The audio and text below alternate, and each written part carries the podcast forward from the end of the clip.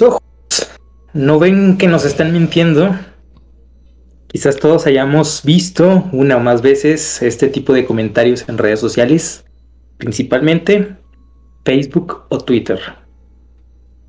Muchos ya los identificamos y hasta decimos, ah, ya va a empezar de nuevo con sus cosas raras este vato todo meco.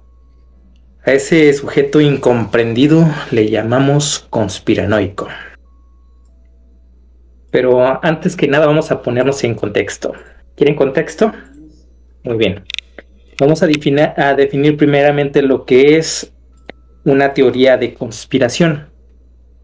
Según el diccionario, es un conjunto de creencias falsas en las que se explica que un evento es, eh, es causado porque hay organizaciones y o individuos que están trabajando conjuntamente y en secreto para conseguir un objetivo que suele ser ilegal o maligno.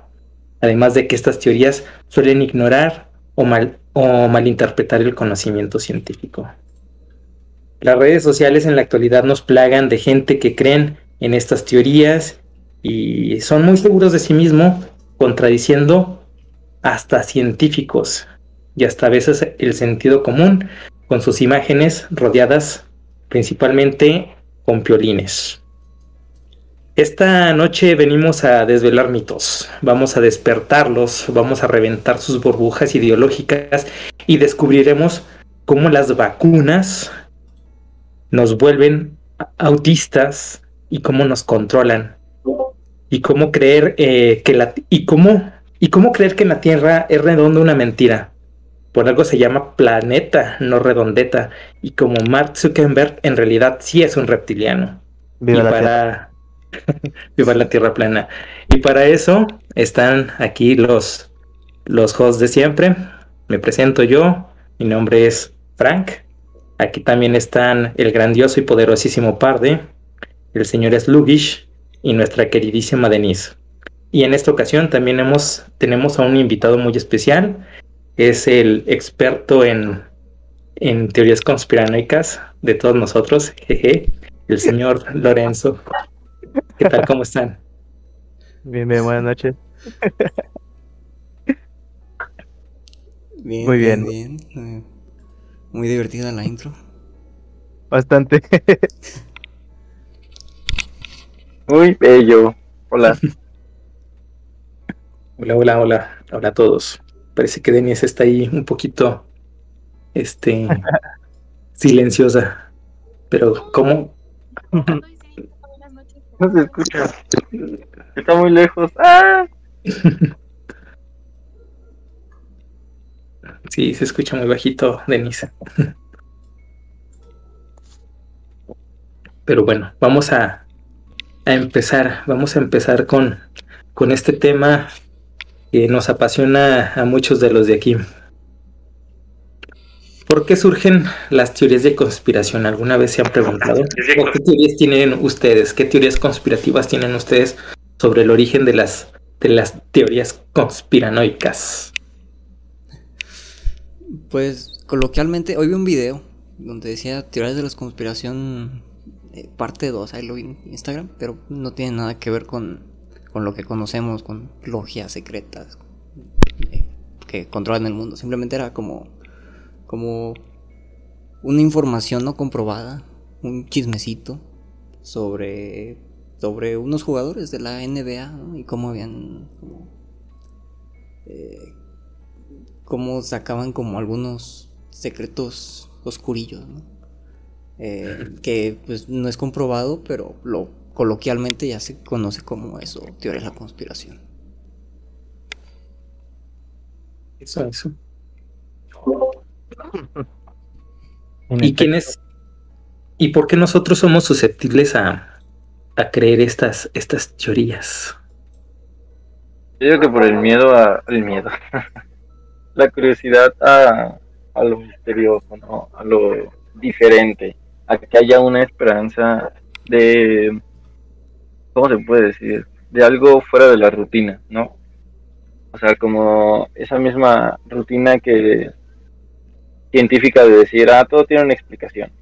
Entonces, como crear eh, teorías conspirativas te saca de esa misma rutina y es como, ah, tal vez haya algo más algo más interesante que la rutina en la que vivimos día con día. ¿Me escuchan? Mejor. Pero Sí. poquito. Un poquito bajito.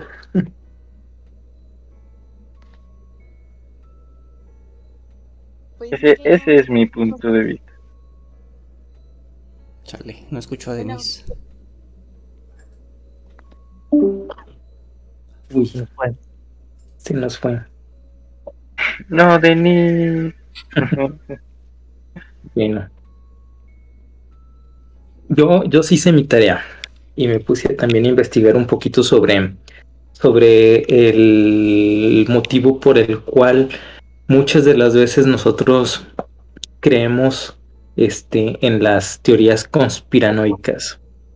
Eh, estaba este, leyendo eh, un comentario que dijo un filósofo que se llama Philip Hubble, que dice quiénes son los que principalmente creen en, en estas teorías. Nota lo que dice, y estoy citando palabras de él. Principalmente son hombres jóvenes que se sienten abandonados por la sociedad, que no pueden decidir nada en el mundo y que tienen poca influencia en él, a, a menudo con un nivel educativo bajo. sí soy. Perdón. Son gente que buscan un lugar de pertenencia, porque muchas veces es gente que este, al, al, al no sentirse identificado con, con la sociedad o con un grupo en específico, tratan de, de este de hacerse sus propias ideas y buscar pertenencia y pertinencia por gente que crea lo mismo que ellos por lo mismo de que pues han, sido relegados o rezagados por, por la gente entre comillas común. ¿Qué opinan? Sí, estoy, estoy de acuerdo. Eh, yo, yo podría encajar en varios de esos, de esos, eh, como de esas características. Por algo eres Eh, aquí. Eh, a lo mejor les, les decepcione un poco, pe- pero, pero gracias por eso de experto, o sea, experto en, en nada podría decirse. Eh, durante muchos años, muchos años, eh, bueno, no sé qué edad tengan ustedes, eh, pero, pero yo podría decirles que Dos, durante dos años. Casi, casi 15 años, eh, yo estuve bien metido en este rollo de las conspiraciones y todo eso. Eh, obviamente muy joven, ¿no? O sea, empecé en, por, por razones este, personales, desde muy, desde muy chavito, a, a- a creerme estas cosas, ¿no? Ya con, con el tiempo vas creciendo, vas aprendiendo de la vida, vas generando experiencias, estudias, etcétera, etcétera. Y pues ya empiezas a, a sesgar y dices, ok, el, el monstruo del lago Ness es un palo, ¿verdad? Eh, y, hay cosas que son mucho más creíbles que otras. Pero sí, hay una, hay una experta, eh, no recuerdo bien el nombre, se llama Aileen Tom- es, es Aileen Tomillo o Aileen Tomío, una cosa por así, es, es me parece. No sé cómo se pronuncia su apellido. Eh, pe- pero es una, es una doctora argentina que es especialista en ciencias del comportamiento humano y este tipo de cosas. Este, y es este eh, experta también en, en- este tema de las, conspiraciones. Y ella, ella en, sus análisis plantea justo es- esto que acabas de decir tú, ¿no? Que todos necesitamos sentir que sabemos algo. Todos necesitamos sentir que sabemos eh, que ocurren las, cosas que ocurren a nuestro alrededor, ¿no? Esa sería como la razón principal de por qué la gente cree en las conspiraciones. Porque todos necesitamos sentir que sabemos lo que pasa a nuestro alrededor. La, la, eh, la, la segunda razón o la segunda necesidad de la gente este, para creer, eh, porque ella postula que es una necesidad el, eh, de las personas el creer en, una, en, unas, en, en teorías de conspiración, I want to Este, believe. Sí, exacto. Es que es, es esta necesidad de, de- de tener la seguridad de que sabes más que alguien. O que sabes más que quien dice que sabe. Eh, y la última sería, pues eso que, que, que mencionas también, ¿no? Lo de la necesidad de, de ser parte de, de grupos, por eso existen tantas logias de grupos coercitivos y todo esto. Son esas tres este, postulaciones que hace. Discúlpenme, eh, no, no recuerdo cómo se dice el nombre, es Aileen Tomillo o Aileen Tomillo, algo por el estilo. Es, es una doctora argentina. Pero básicamente estoy totalmente de acuerdo con eso, con eso que dice nuestro compañero. Eh, son esas tres las razones por las cuales creemos o nos metemos en este rollo de las de las de las conspiraciones en un inicio. En un inicio. Bueno, aunque, sí. aunque también los hechos te van aventando para allá, ¿no? Aunque la misma. Exacto. Entre más conoces, como que dices, ah, caray. ¿Por qué, por qué pasa esto aquí? ¿Qué tiene de, de, de- de relación, no? ¿Qué tiene de Sí, pero, relación? pero ahí, ahí, ahí es, ahí es cuando ya entras, ya, ya tu visión ya entra en un sesgo eh, eh, eh, ep- epistemológico, este, porque ya empezaste tú a cuestionarte las cosas que crees, pero inconscientemente ocurre algo en ti. Ya todo lo ves pensando que hay algo más.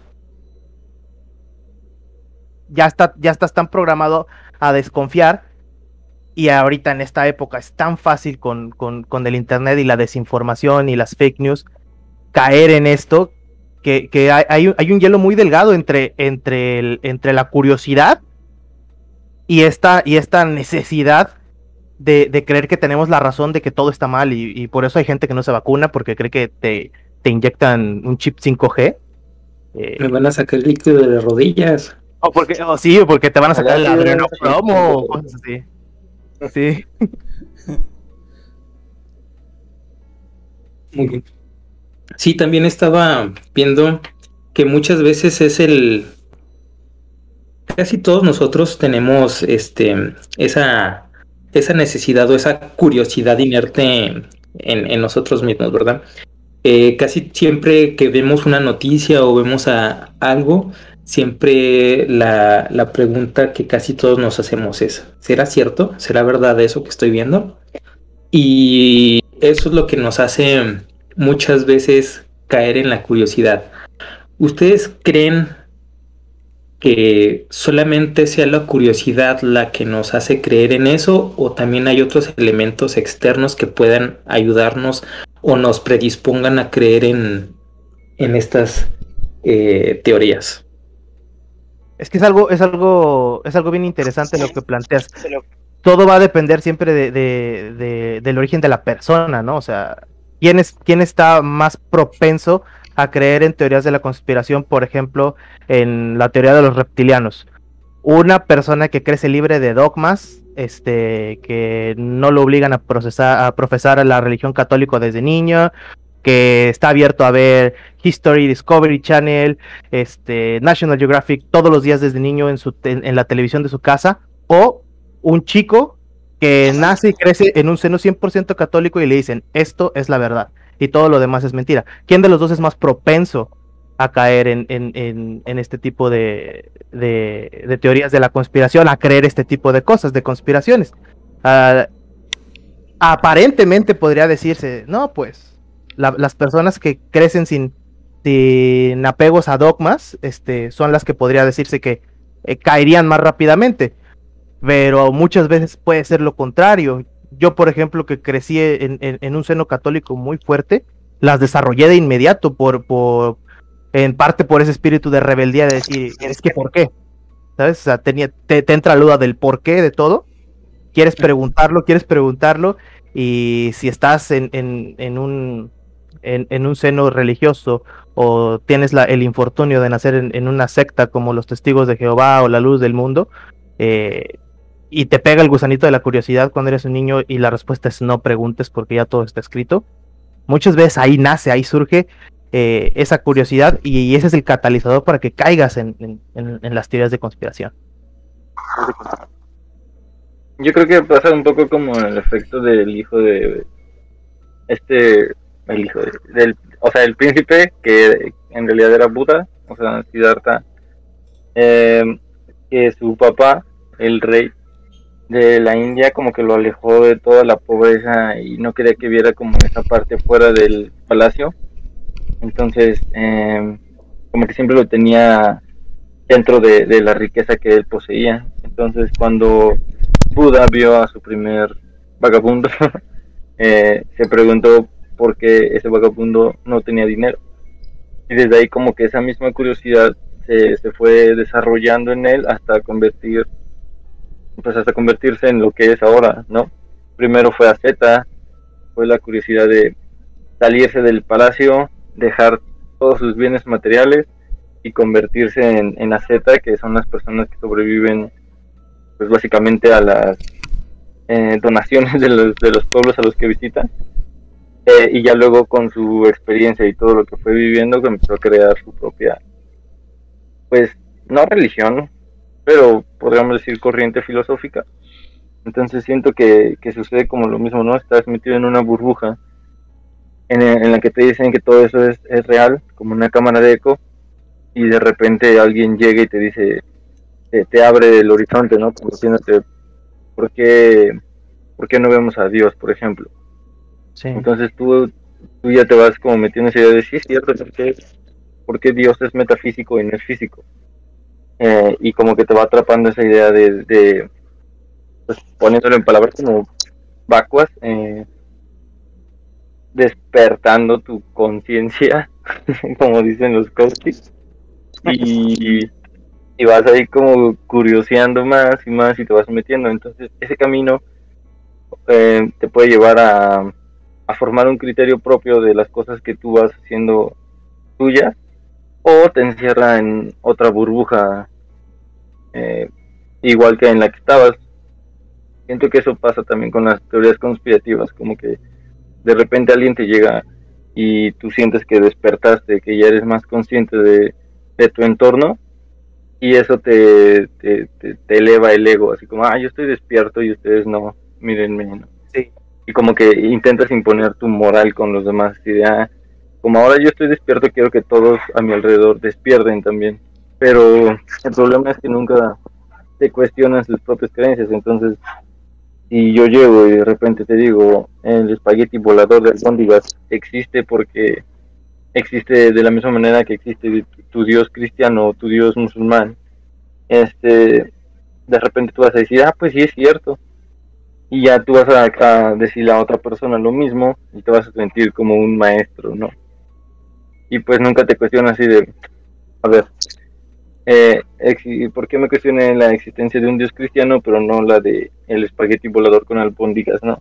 Este es el problema, siento que no, no, no, no cuestionamos nuestras propias creencias y constantemente vamos por la vida pensando que nuestra verdad es la absoluta. ¿Y qué podremos decir de el juego que, que tienen en ese momento las redes sociales para que seamos susceptibles o no? Mucho. Bueno, por ejemplo, estaba este también viendo un comentario que hizo un ex trabajador de, de, de YouTube que estuvo a cargo del, del, al- del algoritmo, detrás del algoritmo. Este dice que principalmente la, la función principal de las redes sociales, eh, llámese Facebook, llámese Facebook, llámese Twitter, eh, aunque el algoritmo puede ser diferente, pues funciona de la- misma manera. Es eh, no es la, la razón in- principal, no es informar, es fascinar. Nosotros sabemos que la mayoría de, de- de las redes sociales, su negocio está en los en la publicidad y entre más gente vea cierto contenido, pues más gente va este va a haber más ingresos y evidentemente pues va a, va a haber más dinerito, ¿verdad? Eh, entonces lo que dice, lo que hacen estas, el algoritmo es obtener respuestas, aunque, o tenerte allí atrapado, y muchas veces cuando ves el título, el famoso clickbait, es cuando te preguntas, ¿será verdad?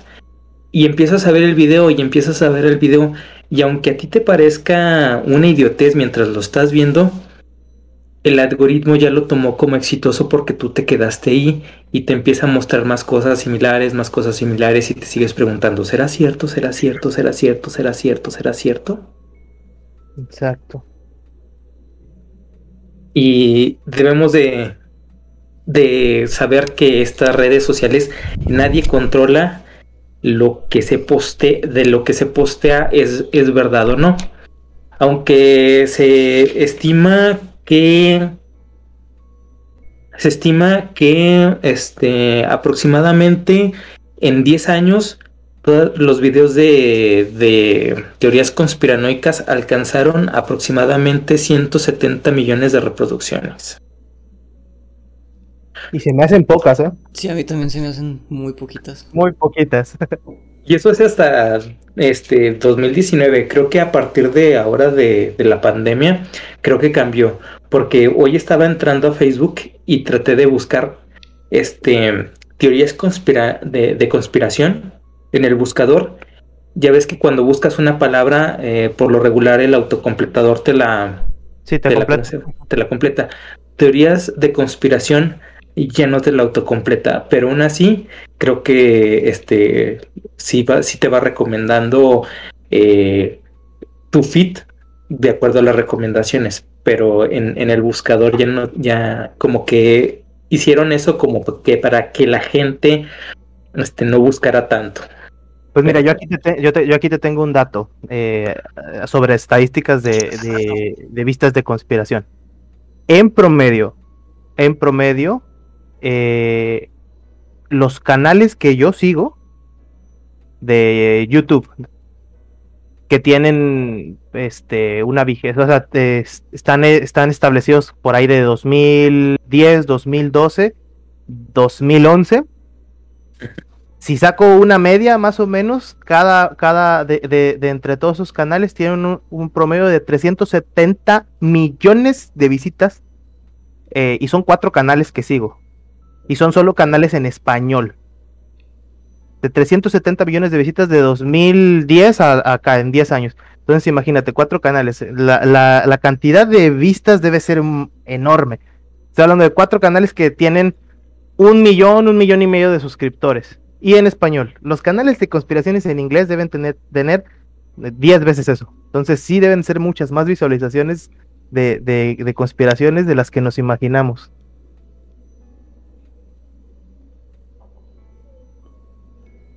Vaya, vaya. Vaya dato perturbador, diría un famoso. Sí, como que ese dato de 170 sí se oye muy bajo, ¿no? Dos canciones sí, sí, populares. Tal, vez en, tal vez en Facebook o, o en otro, o alguna otra red social, pero al, pero en. YouTube, que creo yo que digo, como, como, como, como consumidor de este, de este contenido, YouTube es. YouTube y Reddit deberían ser las las dos plataformas que, que, más contenido de este tipo ofrecen, sí, sí debe estar muy, muy por encima de, de esa cantidad. el tipo de no tanto. 4chan yo no lo consumo. Eh, y yo ya llegué tarde a 4chan, o sea, soy, soy old, pero no así de old. Yo llegué a Reddit. sí. Sí. Nada, nada como la caída de Edgar. Este, tiene...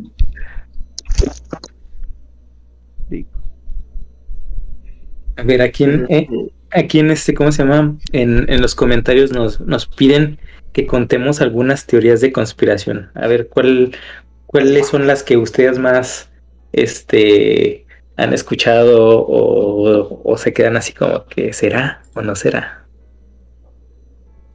A mí me gustaría creer en los Illuminati por la parte intelectual, pero no sé, o sea, es muy difícil. Es que no sé, pero mi favorita siempre va a ser esa de, de los Illuminati. Se me hace como una teoría como muy cool y triste al mismo tiempo porque todo el planeta está sujeto a un par de genios o como muy inteligentes y tal. Eh, que se supone que ellos son los que designan a los presidentes de México, de México, o sea, de, del mundo entero, o sea, como que todo lo que conlleva a los Illuminati, máximo muy interesante y el hecho de que tal vez sí existe y sí sea así el, el mundo, me hace como, vaya, interesante. No, no está tan aburrido este planeta después de todo. Pero esa, esa siempre va a ser mi teoría favorita.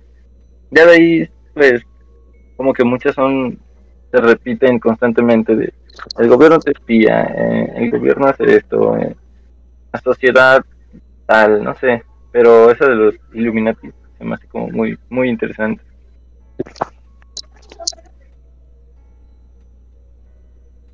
Yo no sabía, no sabía que tenías público en este momento, eso está interesante. Y estamos en vivo. Órale.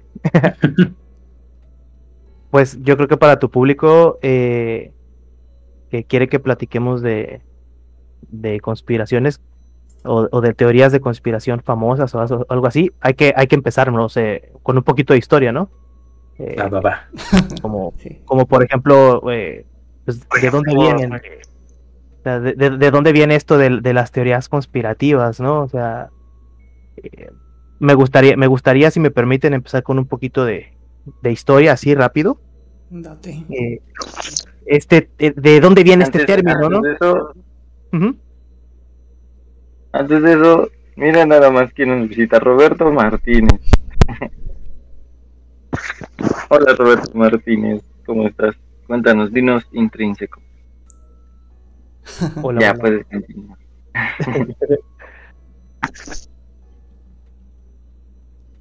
Pues, pues bueno, eh, eh, en cuanto a, en, en cuanto a esto de las teorías conspirativas que a mí me encanta, me encanta, me encanta este tema.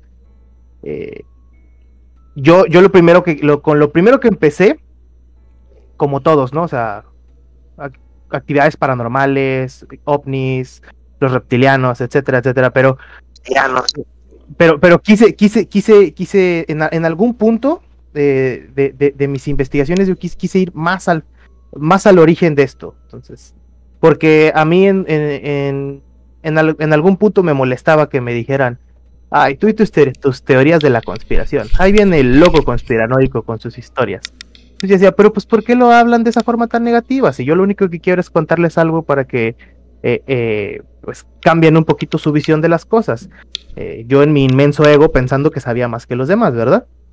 Entonces, si, si te pones a investigar rápidamente, te vas a dar cuenta que esto, el, el- el origen de la terminología de la teoría de la conspiración, en su origen fue muy neutral. ¿sí? ¿Qué, qué, qué significa pa- pa- pa- para empezar conspiración? ¿De dónde viene? Viene de la palabra conspirar, ¿no? Que significa reunirse en secreto, ¿sí? O, acuerdos en secreto. Este, normalmente asociado eh, pa- para el fin de, de efectuar algún acto ilícito. No siempre, no siempre, pero, pero realmente eh, la etimología de la palabra este, conspiración es eso, ¿no? Viene de ahí, ¿no? Unirse en secreto o reunirse en secreto para llevar a cabo o efectuar a cabo algún acto, normalmente ilícito. Este, no siempre, como les digo. Eh, es en 1909 por ahí que, que- que se empieza a acuñar este término y empieza a verse de manera peyorativa. ¿Con qué creen ustedes?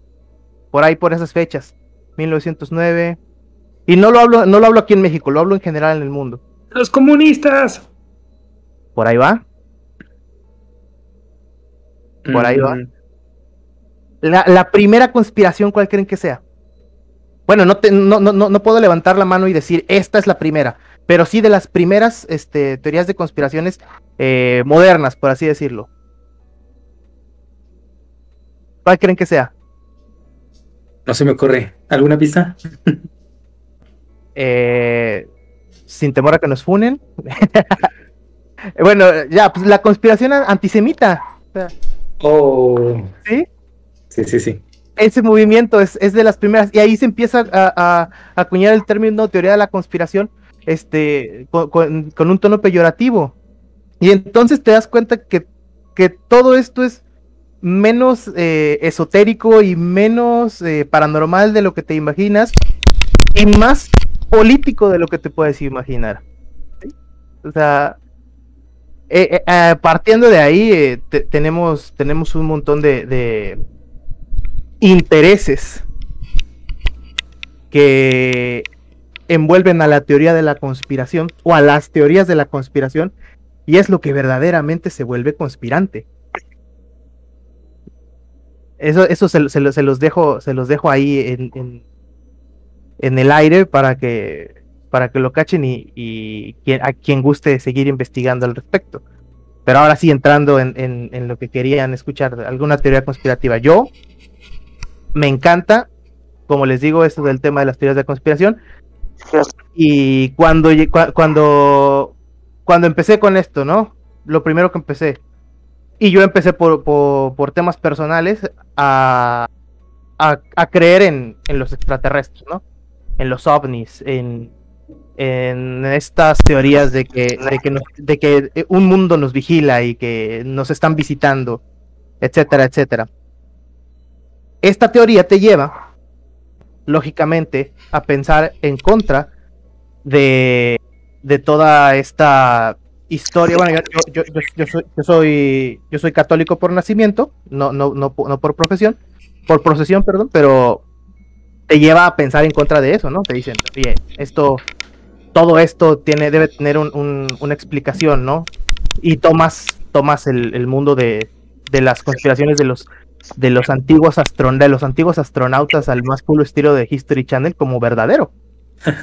¿Te lo crees? ¿Te crees eso, eso de los aliens? ¿Te lo crees? Pero también te lleva a leer mucho y aprender mucho.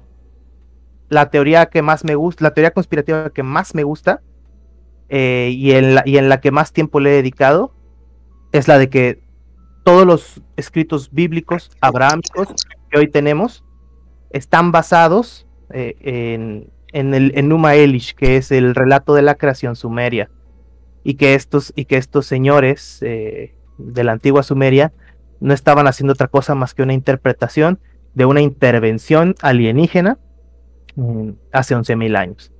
Y de esta conspiración eh, nacen, para mí, nacen todas y cada una de las conspiraciones del día de hoy, que existen el día de hoy que es la, la, la, la, gran conspiración del bestiario celeste, como lo llama Anton Parks en sus libros de la estrella oscura, o la gran conspiración del duodécimo planeta, como lo escribe Sakai Sitchin en, en, en sus libros, o la, la, la gran conspiración de las tablillas esmeraldas, como lo escribe Federico Lara Peinado en sus libros, en fin.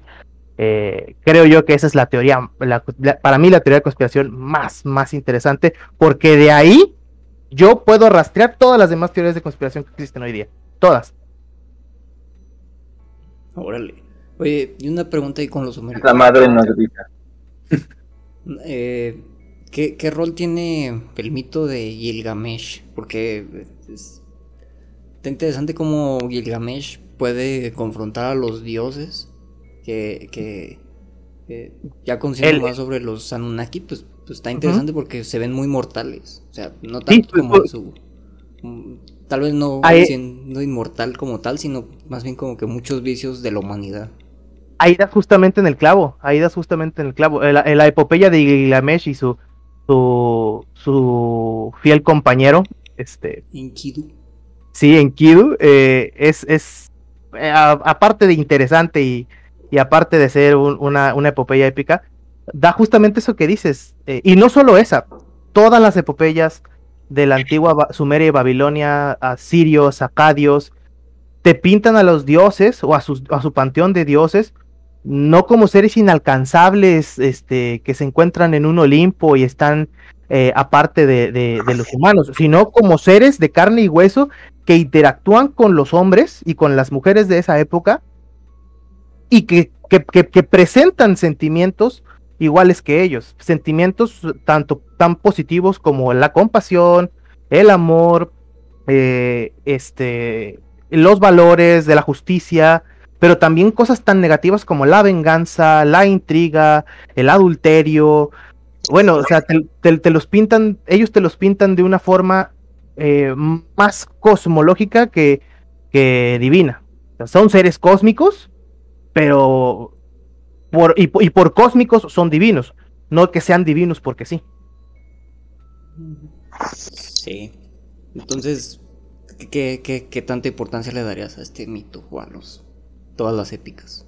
Porque, pues, sí, Bueno, los para- eh, mira, ya, ya, ya una, vez, una vez que lo lees y que lo pones en, en la cronología del tiempo de la historia, es, es complicado eh, darle una, una, datación real, ¿no? Para empezar. Se sabe, se, sabe eh, poco, realmente poco, eh, de, de, la, de, de, las dataciones de todos estos, eh, voy a decirlo así, escritos, aunque como tal no son escritos, son, son, están hechos en lenguaje cuneiforme. ¿qué, ¿Qué importancia le doy? Pues no le doy ninguna importancia realmente. Es, para mí es una epopeya más, es un, un reflejo del hombre buscando la inmortalidad, ¿no? Es un reflejo de, del hombre eh, queriendo vencer a la muerte como en todos los demás, como en todos los demás mitos de la búsqueda de la, de la vida eterna. Y yo creo que es famoso por eso y por, por el grado de epicidad que se le puede dar, pero hay otros que sí son mucho más este, importantes eh, en grado de importancia universal que el mito de Gilgamesh, que es interesantísimo y que es bien bonito y que está padrísimo, sí, pero yo lo veo más como una primera ficción del camino del héroe que otra cosa. Órale, el camino del héroe. Paleo. Paleoficción. sí, o sea, pa para, para, mí eso es, es, es, de la. Es, yo podría decir que, que, que Enkidu y, y Gilgamesh serían, serían los primeros, este, la primera dupla histórica de, de, de héroe con su, con su patiño, ¿no? Para mí, en lo personal. No, sí. le doy, no le doy otro grado de importancia. Si quieres un texto que tenga un grado de importancia mayor, busca el mito de el descenso de Inanna a los, a los infiernos. Ese sí, es, sí, sí tiene un grado de, de tiene una, una, una, implicación más fuerte en la historia universal. El mito de Inanna es este. No, sé qué se trate, pero no es el que tiene como cierto par paralelismo con el de Jesús. Mm, no, ese, ese no. Sí, como todos, pero, pero, no. Pero no, es, es, este, el descenso de Inanna a los, a los infiernos es la historia de, de cómo, puede, cómo pueden explicar estas personas de Sumeria eh, la realidad de, de por qué existen las estaciones del año, por ejemplo. Por qué existen las estaciones lunares y por qué existe el día y la noche porque las cosechas se dan solamente en una parte del año y en otra no. Este sí tiene una implicación muy grande en la historia porque con base en ese, en ese mito, en ese relato, se vienen muchas otras cosas que después eh, impactan al, futuro de la agricultura, al futuro de las estaciones, del, del año, de, de, de tratar de predecir el clima, etcétera, etcétera. Ok, ok. ¿Quieres otro que todavía es más, más impactante? Busca el Enuma Elish, que es el mito de la creación. Lo que nosotros conocemos eh, como el Génesis de la Biblia, es el mito de la creación de, de, de, de la antigua Sumeria. Es, está, cal, está o sea, el mito, el, el, el, libro del Génesis está calcado al Enuma Elish. Y no solo el, el Génesis de la Biblia, cualquier eh, mito de creación de todas estas este, civilizaciones, de está calcado al, al, mito del Enuma Elish, entonces te das cuenta del, del impacto que tuvieron esta, esta, esta, esta, primera civilización con el resto. Sí, también Porque, el sí. diluvio ya lo traían desde ahí, ¿no? Eh, ese sería otro, por ejemplo, sería ese el mito de Marduk. Que, que ya no, no, solo, no solo te pone, no solo te pone en, en, en la mesa la idea del diluvio, sino la idea de los doce apóstoles o lo que conocemos en, en, en, otras civilizaciones como el panteón de los doce dioses, pues de dónde crees que viene? También viene de ahí, de, de, de la antigua Sumeria, de la antigua Babilonia, de la antigua Siria, de Acadia, de todas estas civilizaciones que estuvieron en, en lo que hoy conocemos como Irán, Irak, todo esto, Siria.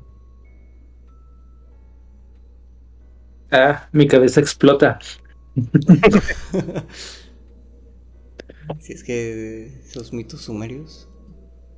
Y por eso te digo que para mí la teoría, esa teoría conspirativa, porque es una teoría conspirativa para empezar, si solamente estoy hablando de historia, historia que puedes ir a revisar en los libros, ¿de dónde viene la, la conspiración? Pues viene de la guerra de Irak del 2004. Ahí empieza esta teoría de la conspiración. realmente empieza mucho antes, pero agarra, agarra sentido y agarra popularidad en- después de la invasión a Irak de los Estados Unidos eh, a inicios de, de los 2000. Porque lo primero que hacen al pisar este suelo, suelo iraquí es fregarse todos los museos que contaban con estas tablillas sumerias. O sea, los saquearon, los destruyeron, los bombardearon. Y, la pregunta es, ¿por qué? ¿Por qué en una guerra vas y bombardeas museos? ¿Qué quieres esconder? ¿Qué es lo que no quieres que la gente sepa? ¿Por qué no quieres que esto tenga más trascendencia? ¿Por qué cuando está iniciando la era de la información, justamente en el inicio de los 2000, cuando por fin se le va a poder dar en, en unos años visibilidad a estas tablillas, que la gente va a empezar a poder transmitir en internet este tipo de cosas, las eliminas. Porque un gran porcentaje, no tengo el dato exacto, pero un porcentaje enorme de toda esta, de toda esta, estas eh, tablillas sumerias fueron destruidas o saqueadas y ahora están en colecciones privadas. Eh, ¿por, qué, ¿Por qué pasó? Ahí nace la teoría de la conspiración, que reza que dice que no quieren que sepan, no quieren que el público en general sepa que existe esta historia de la cual, eh, con la cual se basaron todas las religiones que hoy controlan el mundo. Y que nos habla de un linaje antiguo, eh, de extraterrestres antiguos que se llaman Anunnakis, etcétera, etcétera, etcétera. Es, es, es, de ahí puedes rastrear, y mejor dicho, trazar todas las demás conspiraciones este, que hoy existen.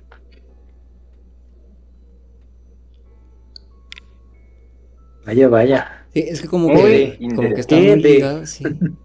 Están como muy ligadas al, al cristianismo muchas, ¿no? Porque pues, la mayoría de las teorías de conspiración pues están en el- acá en el occidente, donde como que florecen más. Y- Bastante más. Y, y, pues sí, sí, la... Sí, muchos mitos están como basados o, o copiados Mira, de te- los textos antiguos.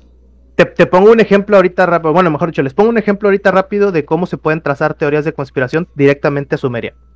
¿Sí? Todos conocemos la teoría de la conspiración del 9-11. Bueno, No quiero entrar en detalles porque luego esto es muy censurable en internet.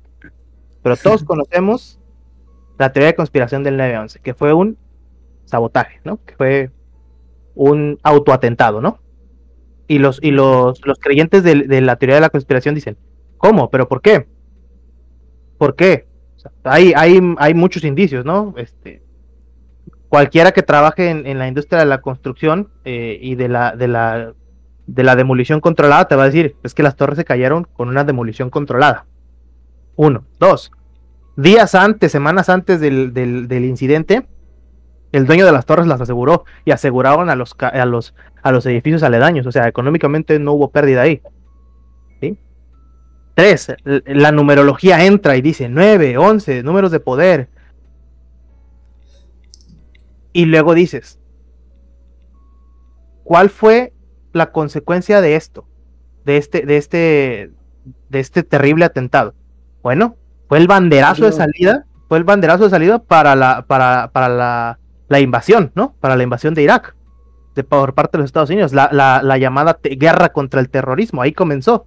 Ahí comenzaron también a implementar métodos de control que no existían antes. Ustedes platiquen eh, con, con personas que tienen arriba de, de- del cuarto piso, este, y que tuvieron oportunidad de, de viajar eh, fuera del país eh, o hacer viajes largos en- en- en avión y se van a dar- y les van a decir es que antes no había tantos controles. Antes no existían todos estos controles que hoy existen en las aduanas para entrar a los países entonces ahí ya empiezas no empiezas a conspirar. Ah, mira fue un, fue un, un- autoatentado para este justificar una guerra, para implementar herramientas de control, para, ¿para qué? Y ya llegas y entonces ves, mira, en estos lugares en- en- en Irak había museos que tenían tablillas de una antigua civilización que se llama Sumeria que te contaba la historia de la humanidad desde otro punto de vista. ¡Pum! De ahí se agarran la teoría de la conspiración. Y luego te dicen, los Anunnakis, sí, que son seres de otro, porque, porque sí lo, sí lo, sí lo plantean los, los sumerios, no lo, lo plantean como dioses, pero como dioses cósmicos, seres que vienen en carros de fuego desde las estrellas. Ah, perfecto. De ahí, teoría de los extraterrestres. Pum. Y te vas para acá, para la, para, para, para la teoría de Roswell. Y te empiezas a juntar todo, todo, todo.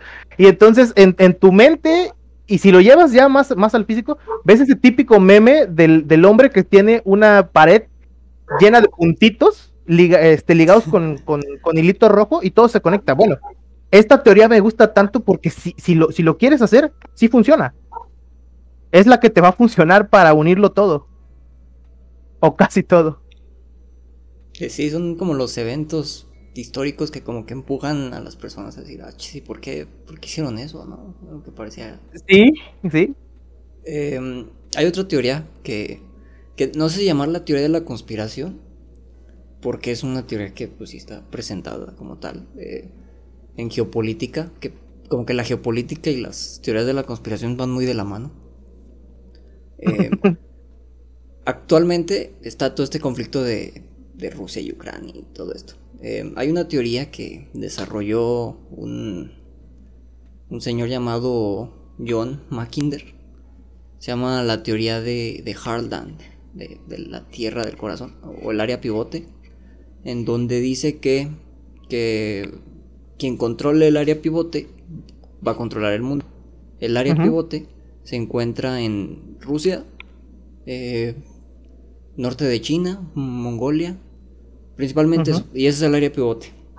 Y este señor dice que quien controle eso, ah, y hay otro, ya de otra zona, que se llama creciente interior o marginal, que como que rodea el área pivote, que ahí es donde se encuentra Ucrania, este, India, eh, los países bálticos, etcétera, etcétera, Asia Central, Eh, el señor eh, John, John Mackinder decía que quien controlara el área pivote controlaría el mundo. Eh, no sé si llamarla teoría de la conspiración porque, porque pues, pues, no es como tal, sí la presentó como muy, muy serio y pues como que se la creyeron los ingleses. Entonces, em, después un alumno de, de este señor llamado James Fairgrave eh, dijo que realmente el área pivote no era tan importante tanto como el creciente interior o marginal, que es el que rodea, que, es el que, que hace este rodeo de área pivote. Eh, y pues mm, como que no tiene mucho sentido esta teoría del área pivote, porque pues, si no ya desde el tiempo de los Ares y todo eso, pues Rusia ya habría conquistado el mundo, lo hubiera domin- dominado. Pero, pero como que sí se lo tomaron muy en serio en la OTAN. Y como que han intentado como que siempre estas zonas de conflicto, que es justo en el creciente interior o marginal, que es lo que rodea, que es Ucrania, eh, Crimea, eh, Medio Oriente, etcétera, etcétera. Esta zona es el creciente y pues lo que dijo este aprendiz es que realmente lo importante era esa zona. Entonces, entonces como que siempre luego está hay como muchos conflictos en esta zona que no permiten en teoría que el área pivote pueda Que el pueda desarrollo de ahí. desarrollar todo su poder. Exactamente, porque pues sí está todo, todo su vecindario, digamos, su vecindario está seguro, pero se sale a otros barrios cercas y todo está muy feo. Pues, Pues fíjate, fíjate no. que tanto se creyeron, fíjate que tanto se creyeron la- esa teoría. No había escuchado eso, pero fíjate que tanto se creyeron esa teoría. Que los chinos tienen, por ejemplo, arrendado el 15% de la tierra negra de, de Ucrania desde hace años. Ah, sí. Sí, la tienen arrendada el 15% de la tierra, este, porque eh, la, la tierra en, en Ucrania es de la, la tierra más cultivable, cultivable del mundo, pues busca cualquier eh, artículo. Sí, sí, sí. de- era la que de. La que- la Sí. que- Eh, eh, eh, China tiene, le tiene arrendado eh, a- así el 15, imagínate eso, Miguel, el 15% de la tierra fértil de Ucrania arrendado por China. Bueno, pero es que China también está en. Entonces imagínate qué tanto se la creyeron, se qué tanto se creyeron esa, esa parte de, de- de la, de, de la, del área pivote. Sí, sí, sí, el área pivote y la, y la que la rodea, creciente interior o marginal. Eh, entonces como que por eso siempre... Y luego, y luego uno ve estas, esta otra coincidencia, que es de que mm, hay, hay personas eh, islamistas radicales que, que viven como ahí encerradas en, en Londres o o en algún lugar de Inglaterra o en algún lugar de Europa, etcétera, etcétera. Y luego de repente, pues como que pues les llega la iluminación y se van a, mm, a Medio Oriente, Asia Central, a- a- a causar terrorismo por, porque de repente Algo les llegó la iluminación. Es como que uno no quiere creer de primero, pero como que empiezan a salir coincidencias y, y sí, sí, sí lo ponen intribuso a uno, ¿no? De decir, "Mm, mm, a lo mejor y aquí hay, aquí hay más, más intereses de los que, de los que Siempre. se plantean, ¿no? Es que siempre, siempre los hay. Pero y no esa, sé, esta teoría del área pivote se me hace como muy tonta de creer, si no, pues desde mucho antes Rusia hubiera podido controlar el mundo o China. Ustedes no ven, pero yo aquí estoy con mi pizarrón juntando todos los puntos que acaban de, de decir. Y estoy llegando a muchas tu- conclusiones. Con tu sombrerito de, de papel. de Ah, papel sí, sí. aluminio, ¿sí? claro, no se nos puede olvidar. De hecho, todos lo traemos ahorita, ¿no? Todos lo traemos puesto. Sí. De hecho, Sí, yo sí. sí imaginé a todos con su papelito. Solo te faltas con tu, con tu este sombrero, aparte. Yo traigo aquí mi, mi sombrerito de hecho de, de papel aluminio. Me compré unas papas fritas y para reciclar. bueno, pues vamos a leer algunos comentarios que han dejado, porque obviamente nos escucha muchísima gente, ¿no? Mucha gente. Hasta Roberto Martínez, puedes creer que esté Roberto Martínez. ¿Qué opinan del aparato para controlar el clima? El Ah, HARP. El HARP, el famosísimo HARP. Pues que sí existe, pero no es para eso. A ver, a ver. Ya, Es que ya el, lo el Ajá, el proyecto HARP eh, creo que es, bueno, no recuerdo ahorita lo que significan las siglas, pero algo tienen que ver con, con este experimentar eh, con frecuencias. Este, se me hace que aquí nuestro, nuestro experto este, conoce un poquito más, pero más bien es para hacer pruebas sobre, repu- sobre rebote de, De auroras. de auroras exactamente. Este, pero la gente dice que a partir de que se creó este, este complejo, eh, ha habido más tormentas, ha habido más terremotos, se han disparado los, los, los, ¿cómo se llama? Los desastres naturales y, y- y demás. Precisamente ajá. es por lo mismo de que la se produce miedo, ¿no? sí. Es para. es- es- son ese tipo de, de teorías que sirven para producir miedo. Es el este aparato, ¿no? Es este, High Frequency Active. Es High Frequency. No. Auror, Auror, Sí, ah, High Frequency Active Aural Research Program, una cosa así. Ujú. Eh, es el instrumento de investigación principal de esa, de esa estación. Este es un instrumento de, de investigación de la ionosfera, me parece. Este, entonces es, es, es para, para modificar propiedades electromagnéticas en, en zonas específicas de la ionosfera. Pregúntame si yo sé qué es eso. Obviamente no. Entonces, pero, pero, pero sí, o sea, sí, pero sí, siendo honestos, pregúntame qué es, qué es eso. No, pero si yo empiezo a decir, ah, no, es que con eso se generan tormentas eléctricas que cambian el clima en zonas del, del Pacífico y entonces por eso se crean los tsunamis y los huracanes, la gente se lo va a creer porque ¿quién se va a poner a investigar que, para empezar, qué es la ionosfera? ¿Quién se va a poner a investigar eh, lo que son las propiedades electromagnéticas de una zona de la ionosfera? Muy pocas personas. Entonces, ese tipo de, teorías sirven, sirven solamente para crear pánico y lamentablemente mucha gente se la cree porque si llega alguien con estos datos y te dice, no, es que es para, para el cambio climático, la mayoría de la gente se lo va a creer porque es fácil creerlo. El cambio climático es un invento de los chinos para que No. este, Estados Unidos ya no sea una potencia mundial económica. Eso, es- eso fue muy dumb de tu parte. Yo, yo tengo cinco años y pienso que la ionosfera es la consola de Josh, de Drake y Josh. Ay, como quisiera que quisiera. Seguiremos leyendo comentarios. Arlet puso un gatito. Te amo mucho, Arlet. Y Roberto Martínez, ya que hablamos de este tema, ¿qué opinas sobre los argumentos de los terraplanistas? ¿Son válidos? Pues depende de- desde el punto de vista en que lo veas, porque pues, todos esos argumentos eh, ya los desmintió la, la ciencia hace muchísimo tiempo, entonces No, no, no. Eh, sí. Sí, es cierto. Por algo se llama planeta. Si fuera redonda, se llamaría redondeta, ¿no? llama planeta, donde se llamaría balón. Estás cegado, no quieres ver la realidad, bro. ¿Es realidad? Despierta. ¿Quieren, quieren hablar de realidad? Ahorita nos echamos un Ahí round. es como Es más de ingeniería social, ¿no? La parte de la, de la tierra plana. Exacto. Sí, es, es ingeniería social totalmente. Sí, eh, no sé, la otra vez eh, pues, estaba viendo como los modelos que hacían las, las tierras planas y era como, como que la tierra así como una charola y arriba como un domo de, de, de cristal, digamos, ¿no? Que era la atmósfera, se puede decir. Y pues no sé, la otra vez estaba viendo eh, el, el ojo de mi perro de lado y se ve igual como una charola así plana del iris y de repente como que se le sale la, la, la esfera. Eh, Te es la diferente diste, al de los humanos, ¿no?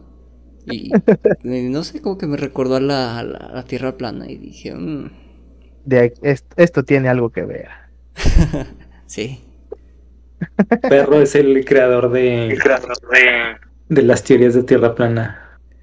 Si van no mi perro, perro, no sí se basaron ahí. alguien vio al- el ojo de su perro y, de lado y dijo, ah, caray, pues como que se ve igual de, que, la, que, que lo que yo veo aquí. Ah, es bueno, No, es pero, pero ¿cómo controlan la ingeniería social para, para que se vea eso? O sea, como- ¿estas personas viven en puros edificios o, o tal vez en espacios más abiertos? ¿Tienes alguna ide- idea de eso, Lorenzo? Mm, No, no, no, no funciona de esa, de esa forma. Es algo bien complejo de explicar y para serte honesto, no, no, no soy nadie para explicártelo. Pero, a ver, voy a poner un ejemplo muy burdo, ¿no? Y conspiranoico, para, para seguir en, en el papel. Si tú te pones a ver un, un- un histórico de, en, en internet de la búsqueda del terraplanismo, vas a ver un pico que empieza a crecer a partir del 2009, por ahí, 2011, y tiene su, su pico máximo en 2015. Y luego baja y retoma en 2017, en 2019 y así. Estoy hablando por hablar, no estoy, estoy da- dando datos, pero si lo buscas, más o menos las fechas van a coincidir con lo que te estoy diciendo. Y, y está, y está bien interesante que lanzan, lanzan esta información. ¿Por qué deberías? Cinco razones por las cuales la Tierra es plana. El cuarto te va a encantar, ¿no? Clickbait. Sí, sí, es, un clickbait así de la hostia, así grandote, lo avientan, ¿no? Y primero lo lanzan desde un punto de vista ridículo. Luego va a haber gente que va a saber capitalizar eso. ¿sí? Va a haber canales en, internet que van a saber capital- capitalizar eso y le van a quitar el lado ridículo y le van a poner el lado pseu- pseudocientífico. Y entonces va a entrar esto que, que, que hablábamos al inicio, ¿no? De por qué nos creemos este tipo de cosas. Porque hay gente que quiere pertenecer, hay gente que quiere creer que sabe más, hay gente que quiere pensar que tiene el control de lo que existe a su alrededor. Y esa gente va a picar ese anzuelo, ese anzuelo de la gente que está capitalizando. Y entonces, ¿qué pasa? Aquí es donde, donde comienza la ingeniería social. La primera persona que lanzó esto, o la primera entidad que lanzó esto, lo hizo para ver hasta qué punto, qué cantidad de personas en esta época de la información se pueden crear, creer una idea tan absurda, pero tan absurda como que la Tierra es plana, aún cuando pueden ver en el cielo la Estación Espacial Internacional, aún cuando pueden hacer eh, experimentos de física que comprueban que la Tierra no es plana, ¿sí? ¿Hasta qué punto un grupo de personas se puede creer esto, afirmarlo y capitalizar con ello? Y ya después dijo que era Byte, ¿o qué onda? No, no, no, ya después queda de lado, pero, pero eh, el, el- el punto de, el punto de que sea ingeniería social es que quieren medir, quieren medir la credulidad de las personas, porque el día de mañana con tecnología holográfica. Yo estaba viendo, yo soy fanático de League of Legends, no sé qué tan quién de ustedes juega eso. Si juegan, agréguenme, FBG Prodi. Este, soy bronce totalmente. Pero, pero eh, quien sea, fanático, quien sea fanático de ese juego se, se acordará de hace unos años el Mundial, creo que de 2017, cuando proyectaron al dragón de la grieta del invocador en el, en el estadio en el que fue la final. No sé si lo recuerden. Lo proyectaron, lo proyectaron con tecnología holográfica y quedó bastante bien, ¿eh? Entonces, Yo me la eh, creí. si, si, si nos vamos, si nos vamos a, a la teoría de la conspiración, la, eh, la teoría de la Tierra plana se queda de lado por completo y entra en el grado de solamente nos están midiendo, están midiendo la credulidad de la masa.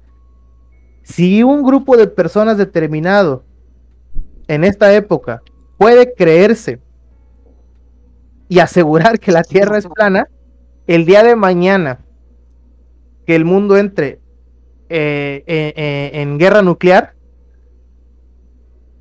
nos vamos a creer que fueron los extraterrestres en una invasión y nosotros nos defendimos, porque nos los van a proyectar en el cielo.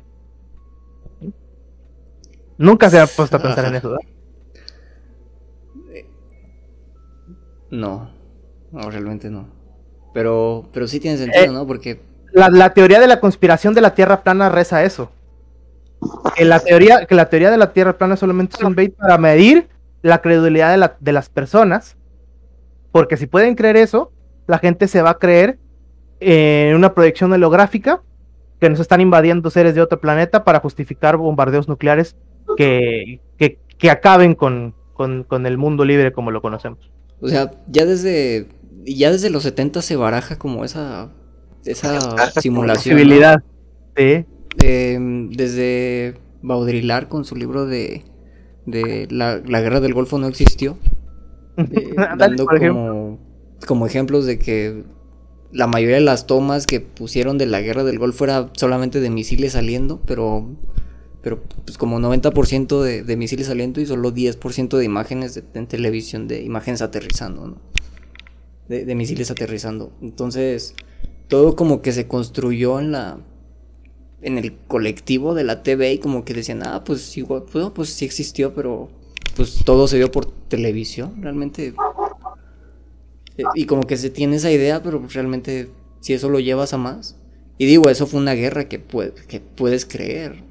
Acá, acá la tierra plana es algo muy obvio, pero...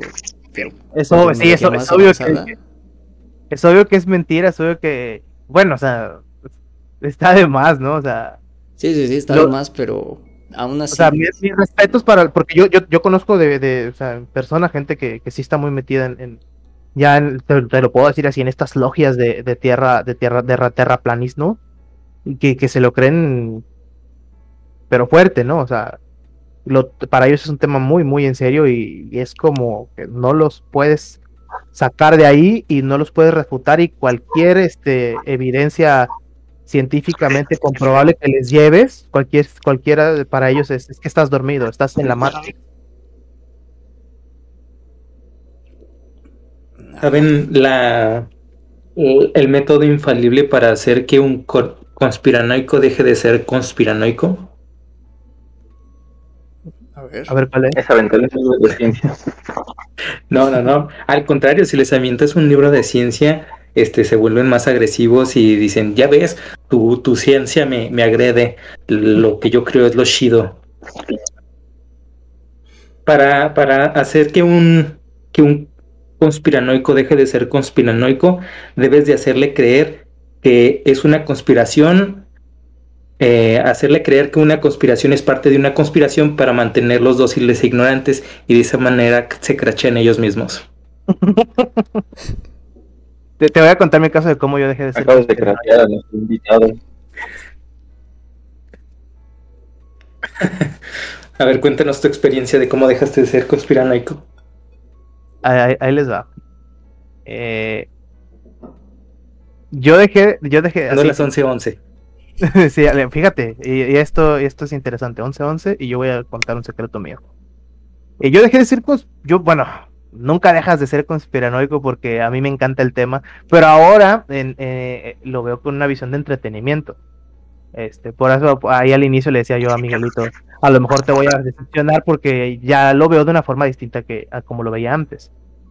Eh, realmente es, es eh, la vida misma te va, te va dando golpes de humildad, ¿no? O sea, llega un punto en el que te crees tanto que tienes la razón, te lo crees tanto que pierdes ese suelo de decir, espérate, yo empecé en esto porque me lo cuestionaba todo, ¿no?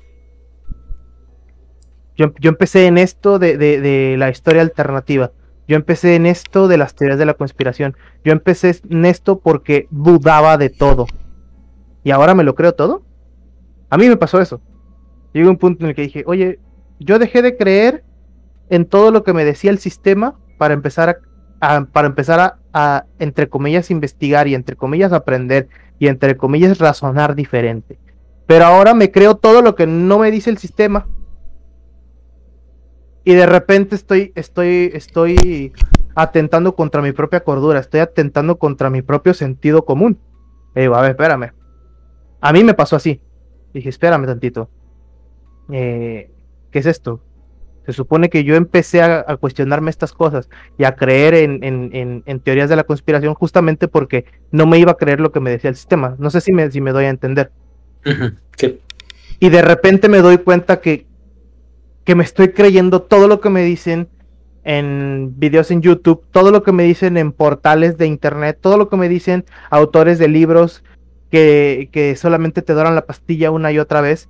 Y digo, no, a ver, no puedo caer en el mismo error dos veces. Vamos, si la primera vez no caí en el error, simplemente nací en un sistema adoctrinado. Pero ahora yo mismo me estoy adoctrinando a pura falacia, a, pu a, a puros hombres de paja, a pura a, a puras cosas que, que, no puedo comprobar. Y que necesito yo ser experto politólogo, ser experto en economía, ser experto en virología, ser experto en historia, en geopolítica, para poder decir, espérate, sí, es que sí creo que esto es verdad. Pues no lo soy, no me da el tiempo, no me da la cabeza. Y entonces digo, ¿sabes para qué sí me da el tiempo y para qué sí me da la cabeza? Para agarrar cada una de estas teorías de conspiración en las que genuinamente creo y contrastarlas con, la, con lo que dice el sistema del cual reniego.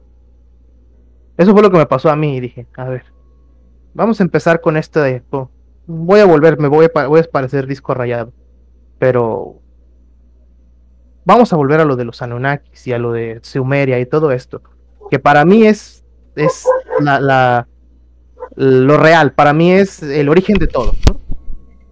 A ver, y agarro mi copia del duodécimo planeta de Zacharias Sitchin, ¿no?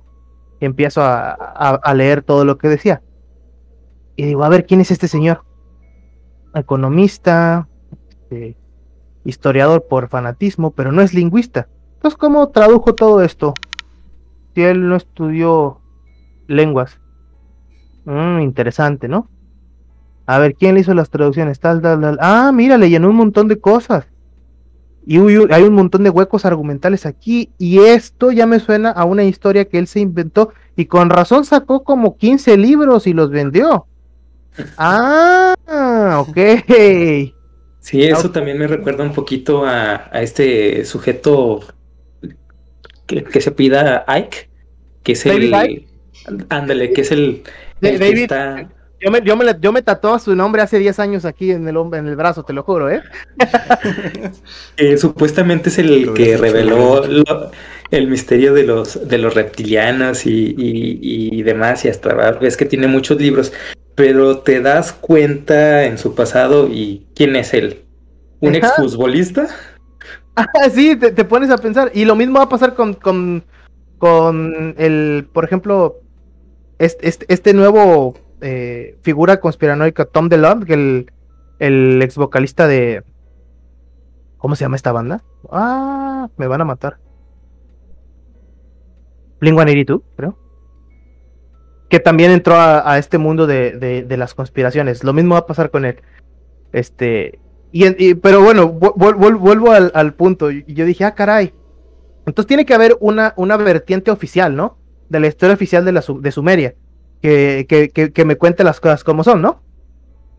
Y pues sí, hay, incluso al español está, está, está, están traducidos eh, los libros directamente de Samuel Noah Kramer, el historiador y lingüista, eh, que fue directamente a las ruinas, tomó las tablillas, pasó 30 años de su vida traduciéndolas porque es lingüista experto, y junto a él, Federico Lara Peinado, el autor que tradujo de Samuel Noah Kramer, y tal cual, en su libro, eh, este, viene la misma historia de Zacarías Sitchin, pero donde Zacarías Sitchin vio un hueco porque la tablilla estaba rota, él interpretó y metió de su cosecha.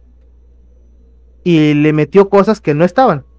En cambio, en la historia oficial, en el, en el, entre comillas, sistema del cual yo quería salir, porque estaban diciendo mentiras, veían la tablilla rota, veían la tablilla que no estaba este, completa, y cuando, y, y donde terminaba ahí, punto, este, puntos suspensivos, parte ilegible, puntos suspensivos, dejaban ese hueco porque es lo correcto. Si la tablilla no está completa, no puedes terminar de interpretarla tú mismo. ¿Sí me explico? Entonces dices, ah, ok, ok, ok, esto ya tiene, ya, ya empieza a cambiarme el sentido. Y empiezas de ahí y es como empezar a deshilachar eh, la manga de tu, de tu suéter, ¿no? Le empiezas a jalar y de repente te das cuenta que todas esas teorías de conspiración que te las creías así a hueso colorado, ¿no? Que no, nunca llegamos a la luna, que Barack Obama estuvo en Marte, este, eh, que eh, los Anunnakis eh, controlan el mundo desde hace siglos. Empiezas y dices, ah, caray, pues todo esto están capitalizando. Yo, yo, era, yo era ferviente, y sigo siendo un fan, ¿no? De, de- la, de la escritura de Anton Parks. No sé si, lo, si conozcan sus libros. Eh, No sé. desafortunadamente no. es un, es un autor francés eh, que escribe sus memorias, entre comillas. Él hace inducciones eh, a sus vidas pasadas y él era uno de estos seres ah, de la antigua Sumeria y escribe, ¿no? Y, y lo, lo, lo interesante de esto es que él en sus libros te dice que es una persona con autismo, que no, no revela su verdadera identidad y que él nunca ha tenido contacto con las tablillas sumerias, que él nunca ha ido al Museo del Louvre a ver las tablillas, que él no sabe leer este el lenguaje cuneiforme. Sin embargo, todo lo que él dice se parece mucho a lo que escriben los libros oficiales de la historia. Y puedes decir, wow, entonces tal vez sí tiene regresiones a su pasado. O tal vez googleó todos los libros de Zacharias Sitchin y se lo fusiló todo y empezó a crear una obra de ficción, tal como lo dice al inicio de cada uno de sus libros. Solamente que no lo quieres ver porque estás cegado con, en, en el mundo de, de- de las conspiraciones. Entonces, así sale uno. Uno mismo sale de. Bueno, en, en mi caso me pasó, ¿no? Yo mismo salí de esto y dije, ok, ¿sabes qué? Me encanta esto, pero es mero entretenimiento. Y no le hace daño a nadie, porque te hace leer un montón. Sí, creo que ahí es donde lo que más me llama de las teorías conspirativas y sobre todo eh, es como investigar las historias que en, en las que se basan, ¿no? Lo- los mitos, etcétera, etcétera. No necesariamente están conectadas a la teoría conspirativa, pero, pero te hace aprender otras raíces de otras perspectivas del mundo, eh, etcétera, etcétera. Sí, ¿sabes qué es lo peor?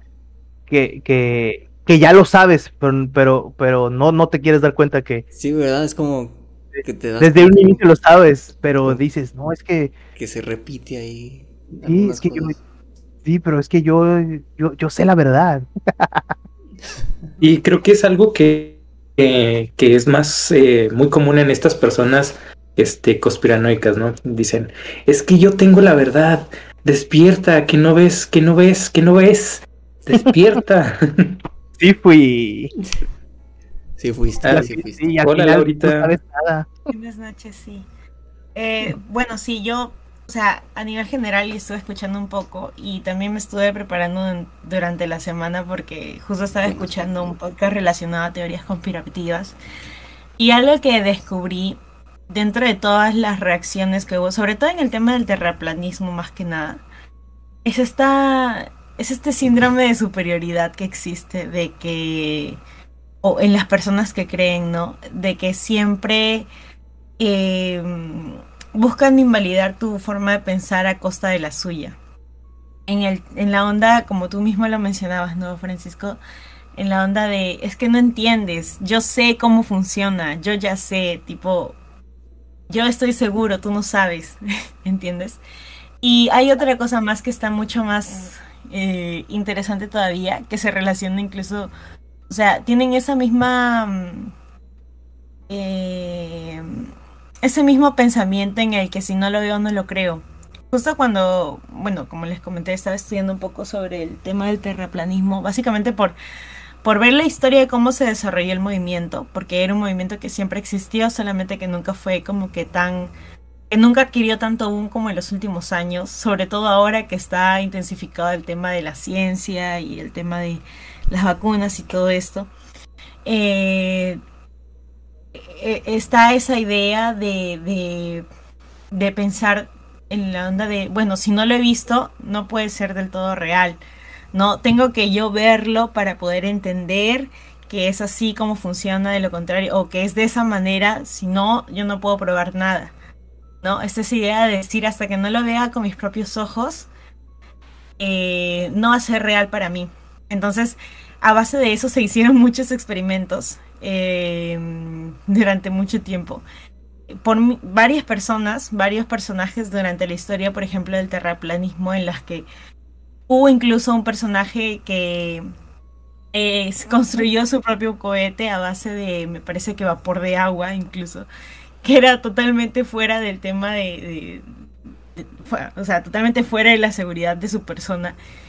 Y eh, está esa idea, ¿no? De, sentir de que, o sea, si incluso si no lo logro, fui el hombre que generó o la persona que, hizo el experimento como para probar a todos ustedes que, qué tan lejos puedo llegar con mis ideas, ¿no? Y tiene mucho que ver con esta idea de, eh, de querer entender o de querer eh, hacerse como que la persona que sabe la realidad por encima del resto del común denominador de lo que te dicen las empresas o de lo que te dice em, de lo que te dicen los estados. Eh, creo que es un poco también, o toma un poco el tema de, de ir en contra del, de cómo va el rebaño, ¿no? Que siempre hay, siempre hay personajes que quieren ir en contra de cómo va el rebaño, pero lo hacen a costa de ideas muchas veces que pueden ser peligrosas incluso para su persona. De hecho, muchas veces estas mismas personas te dicen, este, parecen, parecen un, este, borreguitos tras, tras esas ideas locas. Y el borreguito es uno. Exactamente. Y sí, precisamente sí estaba viendo también yo esa, esa, ¿cómo se llama? Esa noticia que, que dice, que dice Laura, eh, este sujeto que estaba muy, muy, muy, muy metido en esas ideas de, del terraplanismo y, dijo, voy a construir mi cohete para subir a, más alto y para comprobar que lo que las imágenes que nos manda la, la, NASA son realmente imágenes este, falsas. Yo les voy a mandar las, las, las, imágenes verdaderas. Y en su despegue de, de su cohete que él mismo realizó, cae y muere. Qué triste. Sí, como el tercer intento, ¿no? Porque se hizo varias, varias cosillas. Sí, sí, sí. ah, o sea, falló una vez y lo volvió a intentar. Sí, falló una vez y, y pues sí le fue mal, pero pues no se murió. Y volvió a reunir dinero y... No sé si después, hacia el final no se volvió, se, se retractó, no sé, pero luego al final los mismos terraplanistas ya pusieron así como que, que era un enviado del gobierno para, para desmeritar el trabajo de los terraplanistas. Híjole, no, me Yo creo que con el tema, por ejemplo, del terraplanismo, es este. Al final se volvió un tema más que nada de comercio. ¿Saben? Porque ahora están, o sea, lo suficientemente organizados como para desarrollar convenciones de terraplanismo.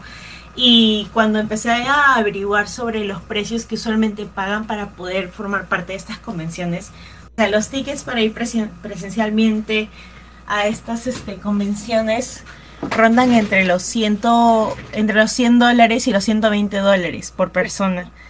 Y para poder pagar estas convenciones en general son como que 40 dólares para poderlo disfrutarlo desde tu casa, pues no.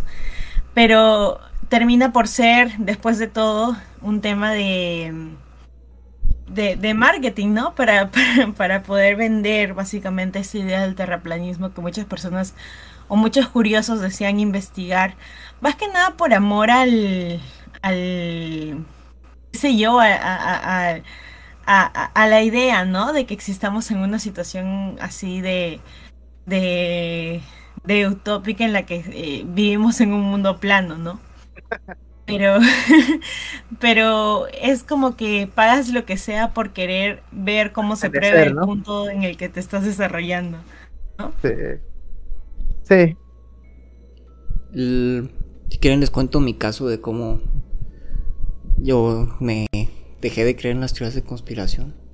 Esta fue una historia mucho más corta que la... No, muchas gracias. Ah, Pero tal vez para la otra. Eh, muchas gracias por participar a todos. Aquí estoy. a mí me dicen cuando quieran. No, no es cierto. Hacemos una segunda parte. eh, no, pues es que este acá Nada, cierto, mi, mi, amigo Lorenzo sí me convenció. Eh, justo cuando llegó la pandemia, sí me puse así de. Ah, pues, ¿qué es esto? ¿Cómo que yo te convencí? ¿De qué me estás hablando? Yo no tengo ah, nada no, que ver. no, no, digo otro, otro, otro, ah, otro Lorenzo que, también. no, me que, también es, que también es conspiranoico. Que también es conspiranoico. Otro. Ex conspiranoico. Que también es ex conspiranoico. me convenció hace como, pues sí, cuando empezó en abril del 2020 por ahí. Y, me pegué mucho. Lo que, lo que le doy la. Lo que agradezco de haberme volvido conspiranoico durante como por dos, dos semanas, un mes.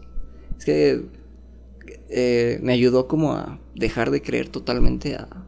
Porque ya tenía como mis. mis. mis asegúnes con los coach, ¿no? Entonces. Al volverme conspiranoico fue así como de, bueno, pero es que, los que lo que propones, pues realmente ya no tiene. Este. está caducado, ¿no? Para todo el plan mundial, pues. Eh, ya después conocí la filosofía de Byung-Chul Han, pegué contra pared y me hizo eh, reflexionar de que lo que proponía o lo que quería rescatar las teorías de las conspiraciones, pues era, era un despropósito, porque básicamente se quejaba de la realidad en la que vivía las teorías de las conspiraciones, pero realmente quería defender el, y preservar el sistema que orgánicamente llegó hasta ahí hasta ese mismo punto, entonces era así como ah, ok, pues no, no veo, no veo mucho futuro en, esto, ¿no? ¿Para qué? Ándale, no le ves futuro, sí. Ajá, o sea, le vi como un despropósito y dije, pues, pues para qué intentar preservar algo que va a llegar a este mismo punto del que nos estamos quejando tanto. ¿Qué es lo que te digo? Si lo, si lo tomas como entretenimiento está genial, está súper. Pero el problema es cuando, cuando ya empiezas a, yo me di cuenta que tenía un problema, fíjate, yo me di cuenta que tenía un problema hace muchos años, justo cuando llegué a San Luis, eh, a vivir a San Luis, y me topé con, otras realidades, ¿no? Con, gente que claramente sabía más que yo de muchas otras cosas. Y cuando empecé a tener conflictos con personas por lo que pensaba, ahí dije, eh, esto no, no tiene por qué ser así es un, como dices, esto es un despropósito y pelearte por ideas de este tipo, entre que si son peras y son manzanas, tómatelo con más calma. Sí, muy cierto. Eh, eh, lo que pasa ahí, bueno, lo que pasó en la pandemia fue la cámara de eco enorme que se hizo en cada una de las personas. Por eso había mucha censura a otras personas o la cultura de la cancelación, que de cultura no tiene nada. Porque no había nadie que, o sea, cuando tú tenías una idea, o sea, te ocurría algo y salías con tus amigos, y tú les decías como esa idea de, ay, el espagueti volador con albóndigas y salsa barbecue, siempre a tus amigos era como, no, este, estás, estás mal por esto, esto y esto, y te daban como argumentos que te hacían eh, un poquito más abierta tu mente. Cuando pasó la pandemia, este, no había nadie que te dijera de frente, eh, oye, estás mal, tus ideas están mal por esto, esto y esto. Entonces, cuando tú publicabas tu idea con amigos que tenían las mismas ideas que tú y ellos mismos comentaban tus posts, eh, solamente se creaba un, esa cámara de eco, en lugar de que, y cuando otra persona venía y te comentaba algo que iba en contra de tus ideas, eh, te alterabas más rápido. Y era como, no, tú estás mal, y se convirtió en un absolutismo horrible. Ya nadie quería escuchar la otra parte, ya solo querían dar su opinión y que toda la gente pensara igual que ellos. Entonces, lo que tú me estás diciendo, perdón por interrumpirte, pero así brevemente, ah, estás diciendo que esta, que este anonimato que tuvimos eh, por estar aislados, el anonimato que nos dio Internet y las redes, provocaron que se polarizaran más nuestras ideas. No, más que el anonimato es el, el, el yo, yo como se lo entendiera, el, el, la repetición, ¿no? De, de que no, no tenías, con, o sea, estás por ejemplo, si, ahorita nos agregamos todos a Facebook y todos estamos de acuerdo que, no sé, que el coaching es, es una mierda, nada más nos vamos a repetir entre nosotros y no vamos a tener la visión de alguien que esté metido en el coaching y digan, oigan, hay algo positivo en él. Algo así decía el compañero, ¿no? Sí, exactamente, aunque el coaching sí es una basura. Ah, sí. Eh, eh, yo tengo un sesgo con el coaching, así que no puedo hablar mucho de sobre el coaching, pero este, sí, justamente el, valor que te da estar detrás de una pantalla y sentirte seguro en un cuarto que, es tu, lugar, pues, en lugar de decirle de frente a la persona, este, tu absolutismo, tipo, ahorita yo puedo decir un montón de cosas porque no tengo a nadie enfrente, pero a la hora de decir eh, algo enfrente de mucha gente, como que ya no es lo mismo, ya no tienes ese valor que tienes cuando estás atrás de una pantalla.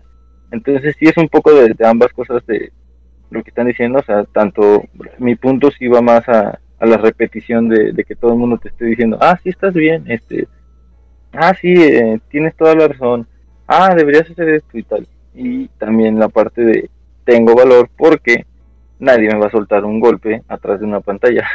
Entonces, todo eso fueron elementos y factores que influyeron demasiado en que nos encerráramos en, una burbuja mental y ya nadie quería ver el otro lado. Por ejemplo, pasó y probablemente me meta en un problema. Pasó con el feminismo eh, de atacar. Por eso nos funan. sí, probablemente nos van a funar, pero me refiero a la forma en la que, o sea, no está mal porque pues al final los violadores son criminales, ¿no? Pero nadie quiso ver el por qué un violador violaba. O sea, realmente el problema de, un violador es psicológico, e incluso puede ser psiquiátrico, y es desde la infancia. Pero, o, sea, es un ejemplo nada más, pues.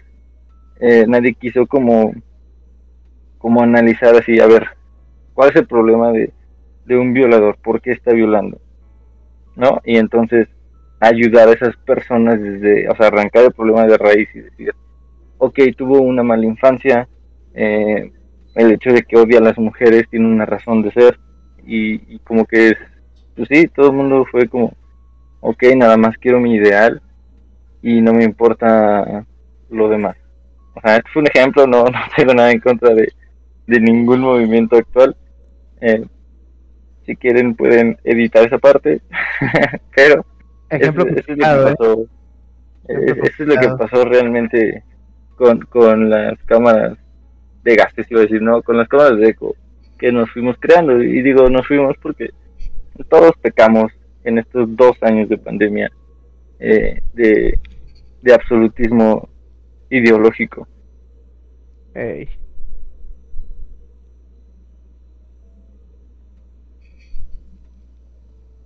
No se queden callados, por amor de Dios.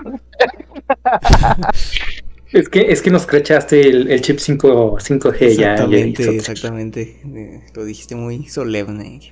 Yo, tenía mi monedita pegada en el brazo donde la vacuna y se me acaba de caer, extrañamente. Coincidencia, no creo. Ya tengo líquido en las rodillas de nuevo.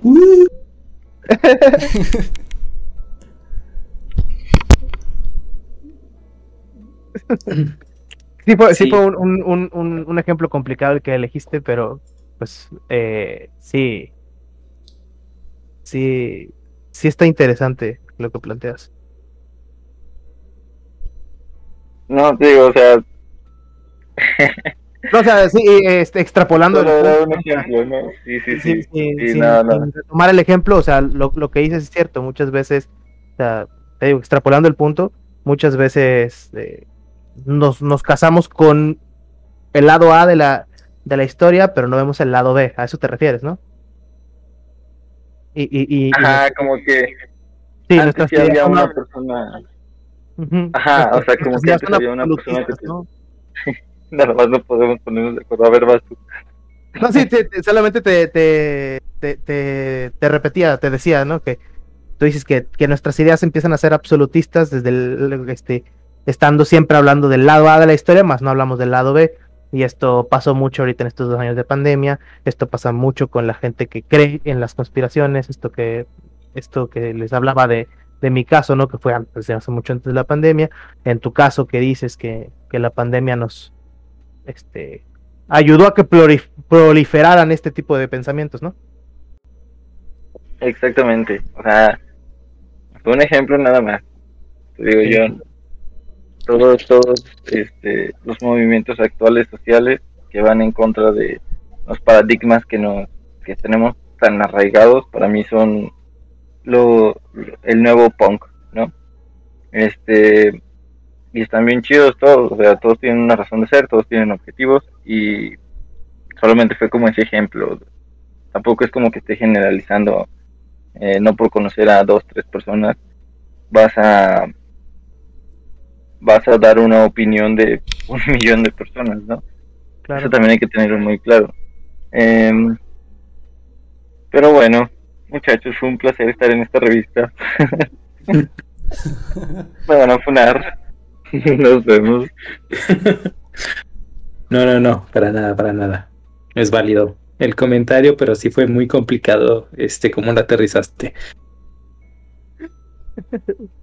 Sí, sí, sí, ya, ya ha causado Voy a llorar. una- más de un debate ese, ese punto tuyo. Estaría Está chido bien, ¿no? ya hacer el podcast del feminismo y obviamente pues no participar nosotros, ¿no? Después, para el próximo, para el próximo año. Para el próximo año, está bien. ¿Cómo que para el próximo año? Bueno, está bien. Ya se escuchó. Yay. Ayúdame. Sálvame, sálvame, por favor. No, ya te ahogaste tú solito. Te ahorcaste, te fuiste la soga. Ya llegó un ¿Qué- ¿Cómo le hacemos ahí? Te tratamos de salvar, compa, pero Ese compa ya está muerto. Pues muchas gracias por Pero Aguantarme un año, oye. Bueno, pero a ver, Denise ya por fin puede hablar, entonces, por favor, danos tu opinión sobre todo esto que estamos hablando. Excepto la última parte de parte, todo lo demás. eso se, eso se va a editar, no se preocupe. Ajá, guiño, guiño. No te preocupes. Eh, ¿Sí me escuchan? Sí, sí. Ah, ok. No, pues. Pues yo no soy tan fan, ¿verdad? De las teorías conspirativas, me sé muy poquitas. Y la que más me sabía, o de las que más he escuchado, es justamente la que ya comentamos, la del. Eh... ¿Qué día es? ¿Yo qué día es? La de las Torres Gemelas, pues. Las del 9-11. Guiño, guiño. Ajá, 9-11, eso. Y. ¿Y qué más? A ver. ay, sí. Es que, amigos, han hablado de muchas cosas que medio me perdí, la verdad. Ay, pues también el, el del hombre que no llegó a la luna, ¿verdad? Que yo siento que en cierto punto, como que en ese año no se pudo haber llegado, pero en otro, o sea, después sí, ¿verdad? Pero como ya querían que se ganara la Guerra Fría, pues ya, ya. Dijeron, no, sí, ya ganamos, ya, somos los mejores. Yay. Y ya. Ah. Qué bonito ejemplo. tiene ¿Me sentido. enseñas a dar ejemplos? ¿Me enseñas a dar ejemplos? Pues nada más de otro ejemplo. ¿Cómo, no- cómo das ejemplos de algo tan controversial, de veras? ¿No te enseñado nada? No, no por nada, no por nada eres par de analogías locas. Sí, así me conocieron. No, Denise fue la que me ha ayudado a intentar muchísimas cosas. Que le fallé a mi sensei. Sí, ¿eh? Decepcionada, es cierto. Todo triste, yo ya, ya, güey. Yo solito me cago.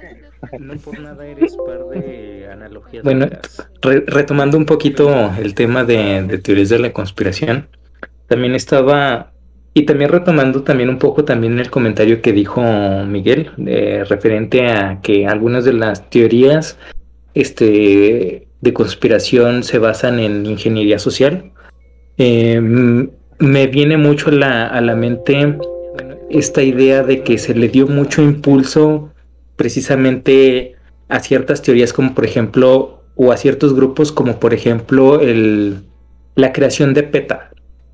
La creación de PETA, este, según ciertas ideas conspiranoicas, no es crear una organización para, para el medio ambiente y para proteger a, a los, a los eh, seres vivos y demás, sino es para tener una idea radical de los vegetarianos y de los veganos y así se les desmerite un poquito más y pierdan credibilidad y que los carnívoros sean los que dominen el mundo mundial mundialísimo. Ay, otra.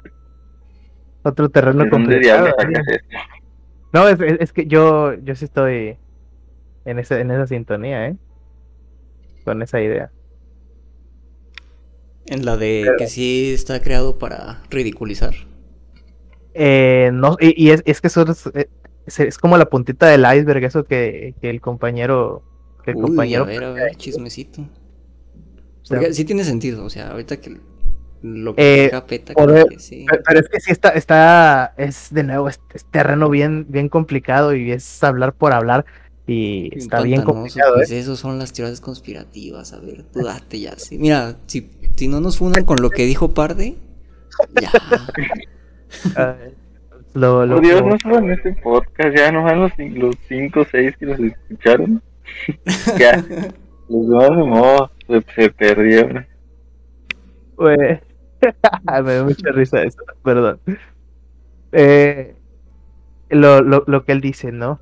Saludos a mi suegra que me está escuchando.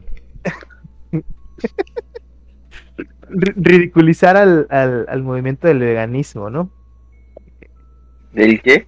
De- de- al, al- al- bueno, mejor dicho, al- a la a la a esta forma de vida vegana, ¿no? O, o- o del vegetariano y todo esto, eh, lo podemos englobar en todo lo que es el progresismo. Ay, Ahí está complicado. ¿eh? hubo un, ya, ya hubo un, un- bravo. Uy, sí. Lo que Ah. viene junto con Bill Gates y Soros y todo. Ajá. Se- se- a- ahí se ahí se puede ir, se puede ir muy puede ir muy muy lejos todo esto, pero Pero a ver, dices que, que, que todas las teorías se, se pueden localizar con Sumeria. ¿Qué tiene que ver Bill Gates? control, control, sí. ¿Con Sumeria? ¿Control? ah, si lo, si lo, si lo estudias bien, sí, mira, por ejemplo, ya, ya, ya no me voy a meter en, en, en- en Sumeria porque se- voy a aburrir con eso.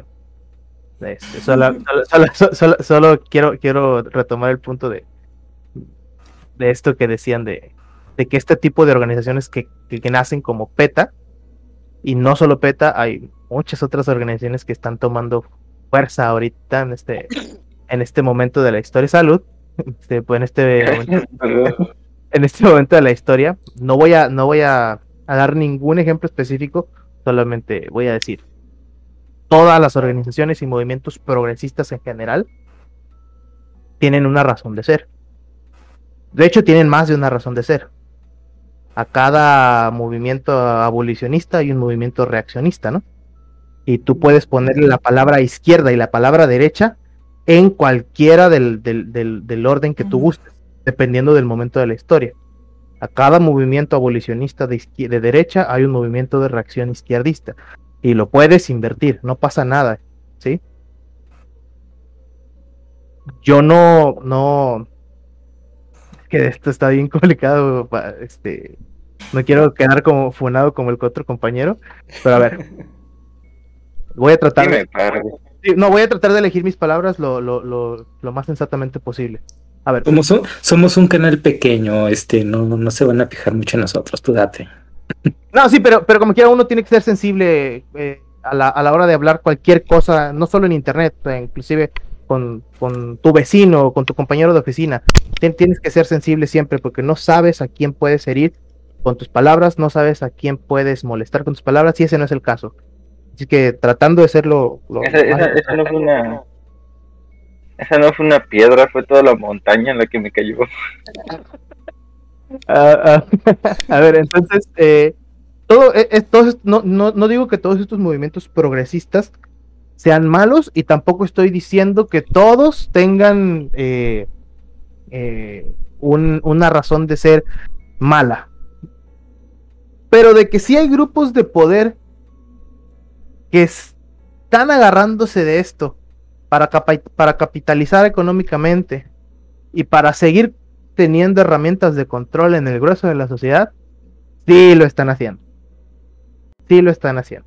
Cualquier movimiento progresista que exista hoy día, detrás, y, es, y, se puede comprobar, detrás tiene, lamentablemente, tiene eh, las manos eh, eh, de, un grupo de control que los está llevando sin que se den cuenta a donde ellos quieren. No, no, sin meterme en ningún grupo específico, pero tomando el ejemplo de, las organizaciones como PETA o cualquier otra organización que esté a favor de impulsar eh, la cultura del veganismo o la cultura del, del vegetarianismo y todo esto, no todo es tan color de rosa como se ve y no todo son buenas intenciones o intenciones ideológicas. Hay más intenciones comerciales y de control de las que uno se puede imaginar. Y esto no es teoría de conspiración. Eh, ya dejando de lado la teoría de conspiración, que sí, de ahí nace, y hay muchas cosas turbias en eso. También, o sea, sí, yo te entiendo. O sea, yo sí sé que, por ejemplo, existen unas personas que muchas veces eh, en algunas ocasiones como que han, manipulado o han manejado ciertas campañas. Pero también existen otras campañas que se desarrollan a nivel social, no necesariamente por unos líderes en específico, sino también por básicamente movimientos sociales. Entonces, Ahora, eh, eh, el decir de que existe algo detrás de todo, sí, porque el, que menos piensa utilizar eh, cualquier campaña o cualquier causa social a su favor, ¿no? Se aprovechan de ello porque lamentablemente vivimos en capitalismo y en capitalismo es capitalizar todo lo que hasta lo mínimo le sacan plata. Entonces, este, naturalmente sí existen, pero hay que darse cuenta también de cuáles vienen de ellos y cuáles ellos usan para ganar con ellos, con, con, o sea, qué campañas vienen de ellos y qué campañas son usadas para ganar a partir de ellas.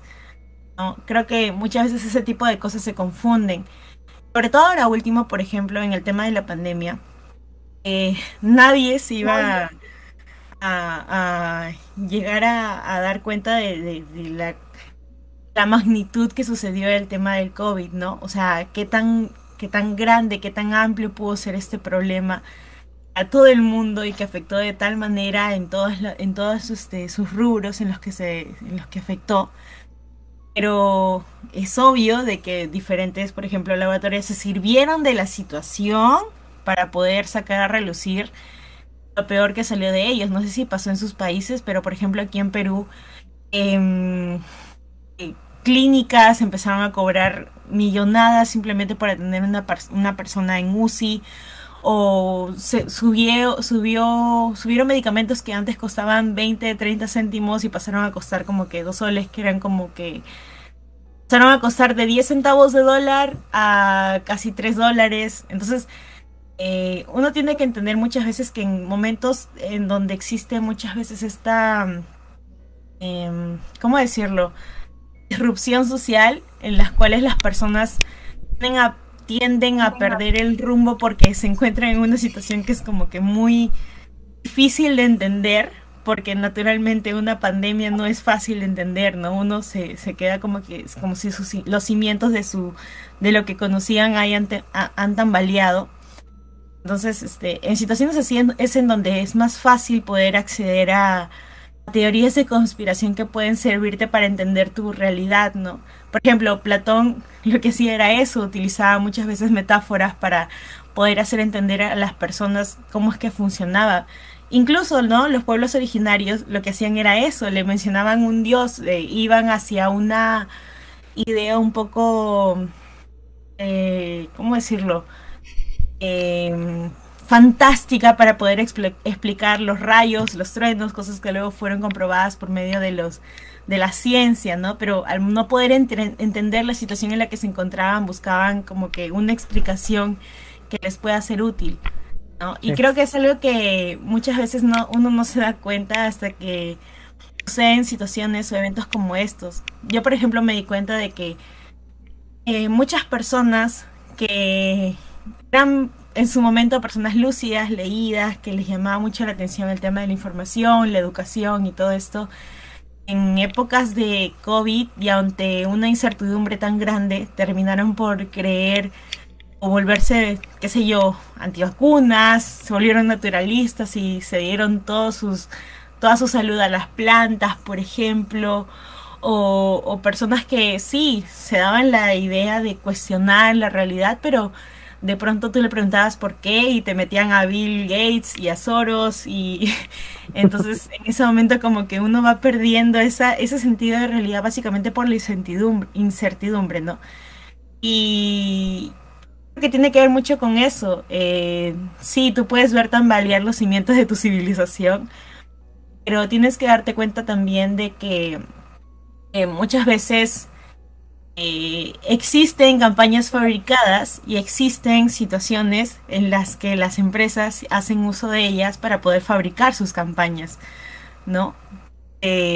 para poder darte cuenta de que eh, no todo está elaborado de alguna manera, simplemente son cosas que pasan, porque es el mundo, o sea, el hecho de que existe una pandemia se veía venir desde hace años, pero nadie lo veía venir, o sea, nadie le tomó importancia hasta ahora último, y la mayoría de conspiranoicos lo tomaron como... Ah, yo siento que fue así, ¿no? Como que lo sintieron, no, pero es que somos demasiado desarrollados para eso, ¿cómo puede suceder? Eso de haber, debió haber sido obra de Soros. ¿entiendes? Sí, sí, y entonces, mm, como que el no saber distinguir o el no tener esa capacidad o el estar tan engañado o estar engañado a tal punto de que eh, no, no puedan darse cuenta, creo que en ese momento es en el que les dan cabida a este tipo de teorías de conspiración. Sí, totalmente de acuerdo que hay que, hay que diferenciar eh, una cosa de la otra yo a lo, a lo que iba era... Bueno, sí, yo, yo, yo, lo, yo lo que iba era que estos movimientos eh, sociales que están siendo empujados por causas de origen buenas, de, origen necesarias, porque son necesarios los, los cambios, están siendo en, eh, en, en, en, el grueso de la sociedad y, lamentablemente están siendo utilizadas para más control. Eh, y, para generar brechas entre blancos y negros, entre izquierdas y derechas, entre polarizar más las ideas. Exactamente, para polarizar más las ideas, porque eso genera eh, o capitaliza muchas otras cosas de, de, de, mucho, de mucho mayor interés. Eso era, eso era lo, lo, que yo trataba de decir. No creo que sea, de hecho estoy seguro de que eso no es una conspiración, estoy completamente seguro de que sí está pasando. Hay muchos indicadores que, que, que lo, que lo comprueban, pero que es un tema bien difícil y es bastante sensible tocar esto porque al final del día hay gente buena y hay gente con, con, muchas ganas y con, mucha intención de generar cambios positivos por causas positivas. Y que no tienen la culpa estos movimientos y no tienen la culpa estas personas y estos colectivos de, de, de que en el afán y en la pasión de querer hacer, vaga la redundancia, progresar al mundo con su movimiento progresista general, sin llegar a ser específico, que entren estos otros agentes que no son agentes de cambio positivo para seguir generando brecha, para seguir generando polaridad, para seguir generando... Sí, que eh, se pueden instrumentalizar, pueden ser usados como... Vale, sí. Hay una... Hay una, por ejemplo, esas fotos, ¿no? Donde eh, un avión de Black Lives Matter y LGBT y todas esas eh, progre y todo, todo eso está bombardeando bombardeando algún país ahí de de, de, Asia Central, ¿no? O de, o de Medio Oriente. Y, pues, pues, pues es como una darse cuenta de que hay que tener cuidado, porque se puede instrumentalizar y decir, en plan, igual que la democracia, ¿no? Eh, pueden llegar y, decir, es que bombardeamos porque no tienen democracia, ¿no? Pueden llegar y decir, bueno, es que bombardeamos porque no respetan a los negros, o bombardeamos porque no respetan a las personas de la comunidad LGBT. Es, es peligroso, es un terreno peligroso. Se puede instrumentalizar por ahí y por eso hay que estar como muy alertas. Y muy alerta. o sea, lo que dice, lo, que dice la compañera es, es muy real. Saber diferenciar. el, reto, el reto aquí es aprender a diferenciar. Es aprender a diferenciar eh, entre lo que es una campaña social real este, que está impulsando un cambio y cuando eso dejó de convertirse, pero empezó a convertirse en otra cosa. Ahí es muy difícil para, para, para, para el grueso de la sociedad. Es muy difícil para nosotros. ¿Por qué? Porque no todas las causas estamos enterados de ellas o peleamos por ellas. Es como, este, yo como hombre jamás he salido a la calle con miedo en la noche. ¿Cómo voy a entender el movimiento feminista si nunca lo he vivido en carne propia? tengo la fortuna de que no me falta ni mi hermana, ni mi mamá, ni mis amigos, ni mis amigas, ni mi pareja. Entonces, no lo puedo entender al 100%. Entonces, me es difícil opinar, me es difícil entender y me es difícil diferenciar entre lo que son las campañas este, eh, de marketing o de ingeniería social y los que son movimientos este, que, van por la lucha social. Lo mismo pasa con, por ejemplo, con la comunidad afroamericana. No sé si sea correcto llamarles negros o afroamericanos, no lo sé. Yo no soy una persona de color, no vivo racismo. Ya lo dijiste de todas formas. ¿Cómo, cómo, cómo, me pongo en sus zapatos? Si yo no, nunca he vivido en carne propia, eh, lo, que es que me discriminen por mi color de piel cuando entro a un lugar o cosas por el estilo. Entonces, ¿cómo puedo hablar de Black Lives Matter y decir, este, está bien o está mal, o es un instrumento de control. Es bien complicado, bien complicado. Este, pues yo creo que... Es que realmente no es tan complicado. O sea, simplemente si no sabes, obviamente no vas a hablar, como dices, de una experiencia propia. Pero lo que puedes hacer es hablar acerca de cómo, primero que es la parte de informarte y saber cómo es lo que viven.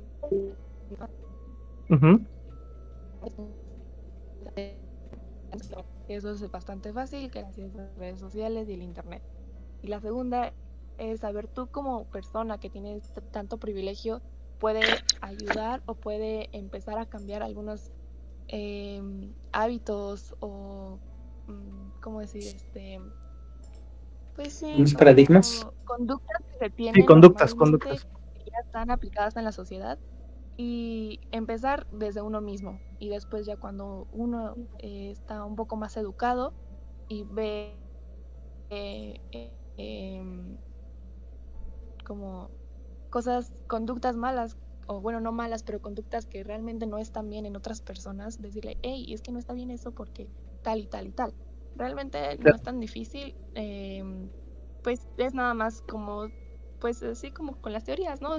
Leer mucho, o pues ya ahorita eh, ver muchas cosas, informarte y ya, simplemente eso. Bien. Qué bello, pero se equivocó de para, ir para ir cerrando un, poquito el tema, eh, la pregunta obligada eh, en este punto. Em, ¿Cuál crean que sea la mejor manera. Yo sé que erradicar el, el pensamiento eh, conspiranoide es casi, casi imposible, pero ¿cuál creen que sea un método para reducirlo o que no afecte tanto a la sociedad y no nos polarice y no nos divida? Dejar de, de lado tu celular, salir con amigos, con todos los amigos que puedas y leer mucho. Eso es todo lo que necesitas para eh, volver a, creer en ti, en volver a, no sé, salirte de ti mismo. O sea, es que, como dice eh, al principio, como dijeron al principio, que realmente las teorías conspirativas eran solo una, un medio para llenar un vacío existencial que tenía. Bueno, yo lo entendí así. Entonces, lo que, lo que mejor puedes hacer es simplemente alejarte de todo un rato. Eh, y no nada más en la parte de, eh, de, teorías conspirativas, sino en general.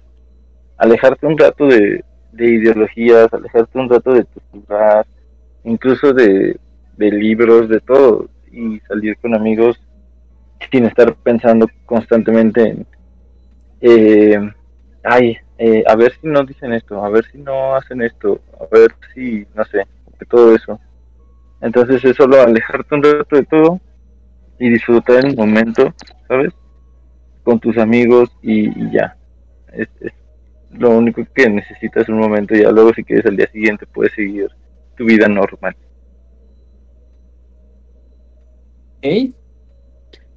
Según lo que entonces eh, llego a, concluir de tu, de tu respuesta es que se necesita un poquito más de eh, fomento al pensamiento crítico y al estar abierto al diálogo y reducir la discriminación y de esa manera este, poder hacer eh, más amena el diálogo y llegar a una dialéctica.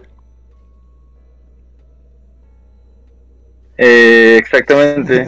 ¿A poco dijo todo eso? No, él iba más a, la, o sea, con el mundo real, ¿no? Yo, yo iba con... Ajá, es que... Qué chido sonó en la boca de, Frank. yo nada más quería decir que, que conviviéramos todos en santa paz. Pero sí, o sea, la parte de la dialéctica es chida porque la dialéctica no es un debate Normalmente se confunde la dialéctica con el debate y no son cosas muy diferentes. El debate normalmente obtiene un ganador. En la dialéctica es expresar los puntos de vista de dos o más personas y llegar a un conocimiento superior del que se empezó desde un principio. Entonces, al momento de juntarte con amigos, obviamente el trasfondo es, eh, no sé, pasar el rato, ponle, pero siempre conlleva una dialéctica porque alguien da su punto de vista, otra persona intenta eh, con, complementar ese punto de vista y así se va llegando a un nirvana eh, intelectual si lo quieres poner así. Entonces sí, está, pues sí, es todo lo que dijo Frank, lo que yo quería decir.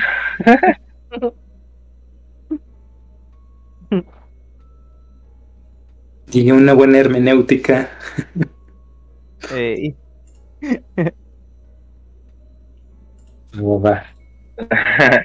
todo, todo se trata de hermenéutica.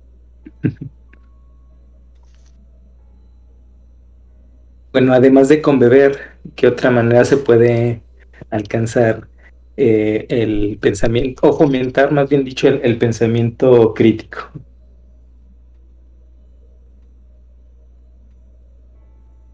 cuestionar puede ser, por ejemplo, eh, cuestionar las ideologías o las, sí, las ideologías y los pensamientos que ya tienes arraigados. Sí, cuestionate todo. Más fácil decir lo que eh, pero sí. No. sí, justo eso iba a decir. Es muchísimo, es muchísimo más fácil decir, ay, sí, cuestionate todo, mírame, soy eh, Aristóteles y Sócrates y ando corrompiendo jóvenes, pero ya cuando tú tienes tus creencias sólidas eh, e intentas cuestionarte tus propias creencias es lo complicado porque es un debate contigo mismo y normalmente pues nos tenemos miedo, ¿no? Eh, entonces, como, mm, cuestionar todo tampoco es muy plausible porque pues, en algún momento te tienes que atar algo. O si es creo que como algo Es que ahí creo que viene... viene... Bueno, rápido, también puedes hacer una autocrítica del, movimiento al que estás o en la ideología que crees o sí. ese tipo de Obviamente es difícil, pero se puede intentar hacer una autocrítica de las críticas que las otras personas hacen acerca de lo que tú piensas. Es decir, mm, ¿por qué piensan esto? ¿Qué es lo que ellos piensan o qué es lo que ellos ven que yo no veo? Exacto. Sí, yo creo que tratando de contestar desde, desde mi punto de vista la respuesta de... Perdón, de, contestar la pregunta de, del compañero de hoy. ¿Cómo podemos hacerle para, para dejar de caer tanto en, en teorías de la conspiración, en falsa información, este, en el sesgo de información en el cual este, siempre estamos peleando entre unos grupos u otros? Es, yo sí, yo sí considero que hay que cuestionarse todo eh, a uno mismo eh, y tratar de bajarle al ego, porque muchas veces eso es lo que nos, eh, nos imposibilita. Sí, el ego, esa cosa que no existe, pero cómo nos estorba. Sí, o sea, tratar de bajarle un poquito al, a, a, esa parte de nosotros que nos hace decir es que yo tengo la razón, o es que esto en lo que creo es cierto, y, y empezar a cuestionarnos todos los días un poquito, tratar de cuestionarnos todos los días un poquito nuestras actitudes, eh, las cosas que escuchamos, las cosas que vemos, tratar de informarnos de todos los puntos de vista eh, y al final del día entender que todos tienen un poquito de razón en todo lo que dicen, o la gran mayoría de, las, de los puntos de vista tienen un poquito de razón en todo lo que cuentan. Simplemente cada quien o cada grupo o cada movimiento social lo ve, lo siente, lo vive y lo cuenta de manera distinta. Es imposible ponerte en los zapatos de, de 7 millones de personas, de 7 mil millones de personas, pero trata de ponerte en los zapatos del de al lado, como dice la compañera, por ejemplo, me, me, resuenan las palabras que me dijo ahorita. Este, trata de ir haciendo pequeños cambios, ¿no? En tu vida, trata de, ir viendo pequeños este, comportamientos que tienes en tu día a día, porque si no lo vas a entender, porque no, no vives discriminación, porque no vives los problemas, trata de ir entendiendo al de al lado, ¿no? Y pues sí, cierto, tiene razón, trata de ir entendiendo al de al lado trata de irte preguntando al de al lado. Trata de preguntarte, ¿por qué juzgo tanto al, al, al, hermano católico, al hermano cristiano? ¿Por qué juzgo tanto al, al fanático de Morena? ¿Por qué juzgo tanto a, a la chica feminista? ¿Por qué no mejor me pongo para platicar con él o con, ella un ratito? Yo me acuerdo que Miguel hacía eso en la universidad, Miguel, Miguel, Miguel hacía siempre eso en la universidad, se sentaba y escuchaba a todos, ¿no? Escuchaba al loco de las conspiraciones, escuchaba a la fanática del K-pop, escuchaba al, cristiano, escuchaba al niño con Asperger. y, y, y, creo que creo que los, que nos sentábamos a escuchar y a platicar y sin, sin, sin, sin decir yo tengo la razón, ahí empezamos a hacer que crezca el conocimiento, ¿no? Sí, sí. Precisamente es eso, ¿no? El, el evitar la discriminación, porque, bueno, como comentamos al principio, la, mayoría de, las personas que, que, son más propensas a, estas ideas muchas veces es por, por la... Eh, por estar sentirse alejado socialmente. Entonces, si todos nosotros este, prestáramos atención a, la persona, a sus ideas y demás, creo que eh, estaríamos todos, en general, todos un poquito más abiertos al, a la comunicación y al, tratar de entendernos. Y, como también este, decían eh, tanto Lorenzo como Denise, el, el construirnos eh, las ideas poco a poco, de, de, todos, nutrirnos de todos, creo que llegaríamos a, a, una verdad más, más grande, ¿no? Este, quizás no una verdad absoluta, pero sí llegar a, a, a entendernos y, y tener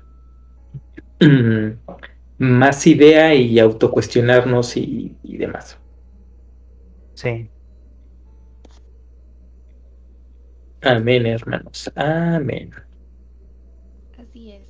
Ahora todos tomémonos de la Muy mano. cierto, muy bonito. Muy bonito sí. Esa reflexión. Me gusta. Muy bien. Bueno, para, ahora sí, para, para cerrar, ¿alguna, alguna recomendación en general de libros, lectura, música, este, Una teorías? rápida antes de, de cada quien ya, o sea, en general de las La conclusión Bueno, va la- después, ¿no? Bueno, Primero la... Bueno, primero la recomendación. A ver. No, ya no, lo que diga Miguel. Yo no quiero hacer enojar a Miguel. No quiero hacer enojar ya a nadie. Después de que me van a fundar, ya Una soy, recomendación, soy Sobre teorías de la conspiración. o en general, Mm, A ver, sobre teorías de la conspiración, Miguelito, yo quiero escuchar tus, tu, tu conclusión. No, pero primero van las recomendaciones. Pues, en teoría, para, para conocer más de teorías de la conspiración, pues nada más es como investigar sobre geopolítica. eh, sobre mi experiencia más reciente, ¿verdad? Investigar sobre geopolítica. Este, ir escarbando más y más. Y entre más lejos vayas en la historia, más puntos vas a conectar y vas a decir, ah, caray. Ujú. y ya. Este.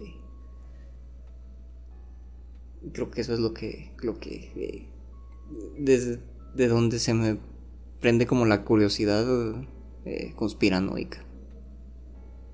Bien. Muy bello, oye. Qué bonito. bonita recomendación, qué bonita recomendación. O sea, o sea, tampoco es como para este eh, satanizar como la, la- el pensamiento conspiranoico, ¿no? Al final es un pensamiento que Es una idea. Es una idea que en la que desconfías de, de lo que te dicen y ya. Sí. Ya fuera de eso, pues ya si, si llega fanatismo así, pues sí, eso es lo, lo, lo, lo repudiable, pues, pero fuera de ello,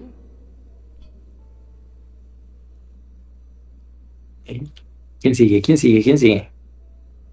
Bueno, yo tengo una recomendación fuera de las teorías, ¿verdad? Que eh, lo estoy viendo hace- desde hace poco y me gusta mucho. Y se llama La Casa Hugo. Obviamente es una caricatura, así que se les recomiendo. Ya, está muy bonita. Me gusta mucho. ¿Cómo, cómo se llama? La Casa Búho. La Es casa búho. Pero está muy buena. Ah, de abajo. Ah, ok. A ver. La voy a googlear. Sí. De tarde, su recomendación. Además de. De recomiendo pensar de muy bien. Les recomiendo pensar muy bien antes de hablar. Y aparte de eso, este, no, ¿Notas la ironía de tus palabras? sí, por eso uno aprende por la experiencia, ¿no? Los errores, ¿verdad? Uno aprende, ya lo dijo David Hume este, sobre el empirismo, ¿no? Entonces yo ya aprendí que no debo tocar ciertos temas y este, aparte de eso, eh, lean el hijo, la hija del clérigo de George Orwell, que es el libro que estoy leyendo, está, está bueno, es muy bueno, es la primera novela de George, eh, en la que relata como la vida de, de la hija de un clérigo, como su nombre lo indica, ¿verdad? Este, pero está muy chido porque en esa época, pues obviamente el machismo estaba a tope, entonces está como una visión eh, bastante cruda de cómo era en esa época el trato hacia la mujer. Entonces es muy, muy cool. Josh Orwell, el mismo escritor de 1984. Sí, no, no, no. mismo, el de Big Brother. Oye, pero este, si es, si es su primera novela, yo tenía esa duda. la- Yo también andaba por ahí picando ese libro, pero si es su primera novela, Sí, yo lo googleé cuando compré el libro. ¿Eh? Por cierto, me costó como. Creo que, me, o sea, compré tres libros y me salieron en 50 pesos. súper bien. Compré George Orwell, La hija del clérigo, eh, uno de Herman Hesse que se llama Narciso y Goldmundo, y uno de Carlos Fuentes. No me acuerdo cómo se llama el de Carlos, Voluntad. E- Ese es el que, el, que vale más. Car- Carlos Fuentes, Inquieta Compañía, el primer libro que leí en mi vida. Por razón creías en conspiraciones. Este, ahora entendemos su trauma, güey. Sí, Este. Entonces, léanlo, es, es muy bueno, es muy fácil de leer. La, la métrica del libro es muy sencilla, la narrativa también es simple, no, no tiene gran ciencia, salvo dos o tres palabras eh, referentes a la iglesia y, y todo ese trip. De ahí en fuera, no, no hay ningún problema, o sea, cualquier persona puede leerlo sin, sin tanto trip. Y ya, tomen agüita. Bueno, yo recomiendo, antes de, de- del invitado, yo recomiendo una serie que empecé a ver en, en Netflix, que precisamente habla sobre qué pasaría si las, si realmente las teorías de conspiración fueran reales. Se llama Trabajo Incógnito. Eh, es una serie animada muy descabellada. Este eh, trata de una chica que trabaja para una agencia gubernamental y e, e encubren todos estos, estos, ¿cómo se llama? Estos fenómenos eh, que actualmente dicen las, las teorías conspiranoicas. Muy buena, para reír un rato. muy bien. Por ahí escuché a Denise que quiso decir algo. Sí, dijo que ella vio también esa serie y que le gustó. Estoy emocionada. Very exciting, dijo. A ver, Lorenzo, tu, tu recomendación de esta noche. Mm, a ver, ¿qué les puedo recomendar? Referente al, al tema de conspiraciones. O en general, si hoy nos quieres este, compartir este el champú que usaste para bañarte hoy, excelente. Ah, bueno. Head and Shoulders. No. Eh, a ver, eh, pues como recomendación, yo creo que en general deberíamos de, bueno, no deberíamos, no. Eh, como recomendación, tómense siempre todos los, los temas de conspiración. Siempre tómenselos con un con una pizca de humor y dos cucharaditas de, de entretenimiento, ¿no? Véanlo como lo que es, como entretenimiento. Y si algo rescatan que les parezca interesante, búsquenlo, eh, googleenlo, lean sobre el tema. Este, pero creo que creo que esa se- sería mi recomendación en general del tema. Como un amante de, la historia de Sumeria, y porque sé que si una vez que lo, si alguien lo, lo llega a escuchar por ahí y le gusta y lo googlea, les van a aparecer luego, luego los libros de Zacarías Sitchin, si se los quieren aventar adelante, pero eh, la historia de ficción de Anton Parks, eh, sus libros, su saga de libros, eh, La Estrella Oscura, está buenísimo. Es Star Wars combinado con El Señor de los Anillos y Game of Thrones, todo junto. Está increíblemente interesante. Sí, está muy interesante. está ¿Cómo muy se llama? El, el Palacio de los Geeks. sí, ¿Cómo se este, eh, eh, eh, la, la- el autor es Anton Parks. Déjenlo, les, les voy a pasar el link aquí en, en el Discord. Este, para que lo tengan.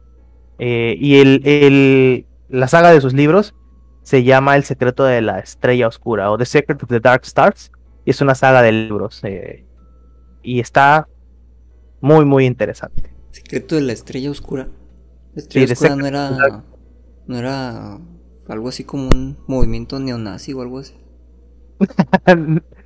Eh, pues yo no he encontrado, no he encontrado, no he encontrado muchos paralelismos con, con, con el movimiento nazi, pero, pero sí con, con Star Wars. Uy, pues es lo mismo, ¿verdad? no, o sea, eh, esa, se- esa sería como que mi, mi re- mi recomendación y que, qué otra cosa, no sé. Este, igual tomen agüita y fumen mota. No, no es cierto. Bueno, sí. Inviten. Sí, tómense todo, to- todo, todo este, esos temas de, de la, de las conspiraciones con un poquito de humor y como entretenimiento. Ok, ok. Entonces, ¿cómo terminamos esta noche? ¿Creyendo en conspiraciones o más, más despiertos o, o, o más críticos? con, con nuestro tercer ojo abierto, por, por supuesto.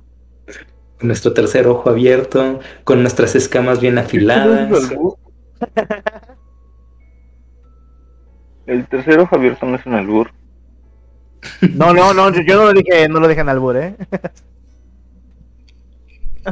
Yo escuché que sí. No, no, no, para nada.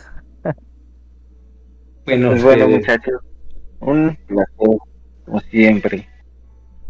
¿algún anuncio que quieran hacer antes de, de ya despedirnos?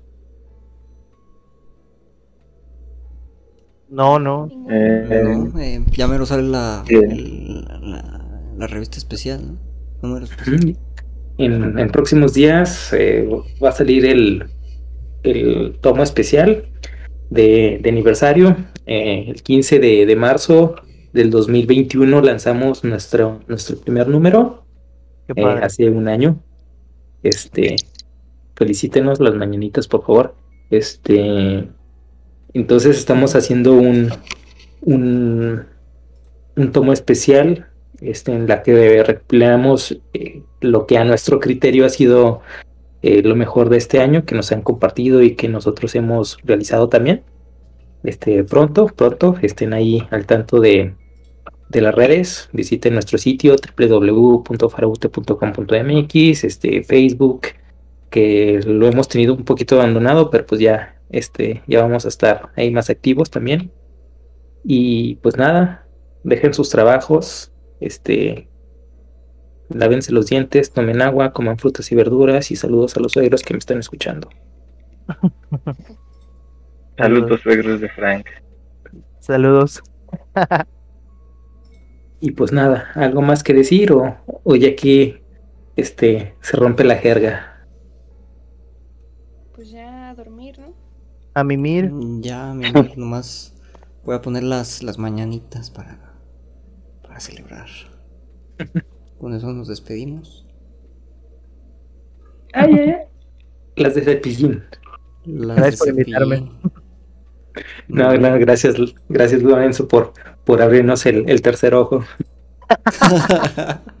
Estuvo, estuvo divertido platicar ahora que ya no estoy dentro de esas cosas. Ya me imagino si hubiera, si, si siguiera Cinco años antes hubiera estado de locos esto, ¿eh? Ya sé, ya sé. No, no, no, ustedes, ustedes no, es- no tienen la razón. Despierten, despierten, Sí, hijos. Sí, hace cinco años sí hubiéramos salido aquí. Desgreñados. Sí. Va, va, va, va. Pues Nos vemos. Nos vemos dentro de dos semanas, diría el coach. Buenas noches. ya, ya, ya. ¿Ya, estás, ya salimos Bye. del aire?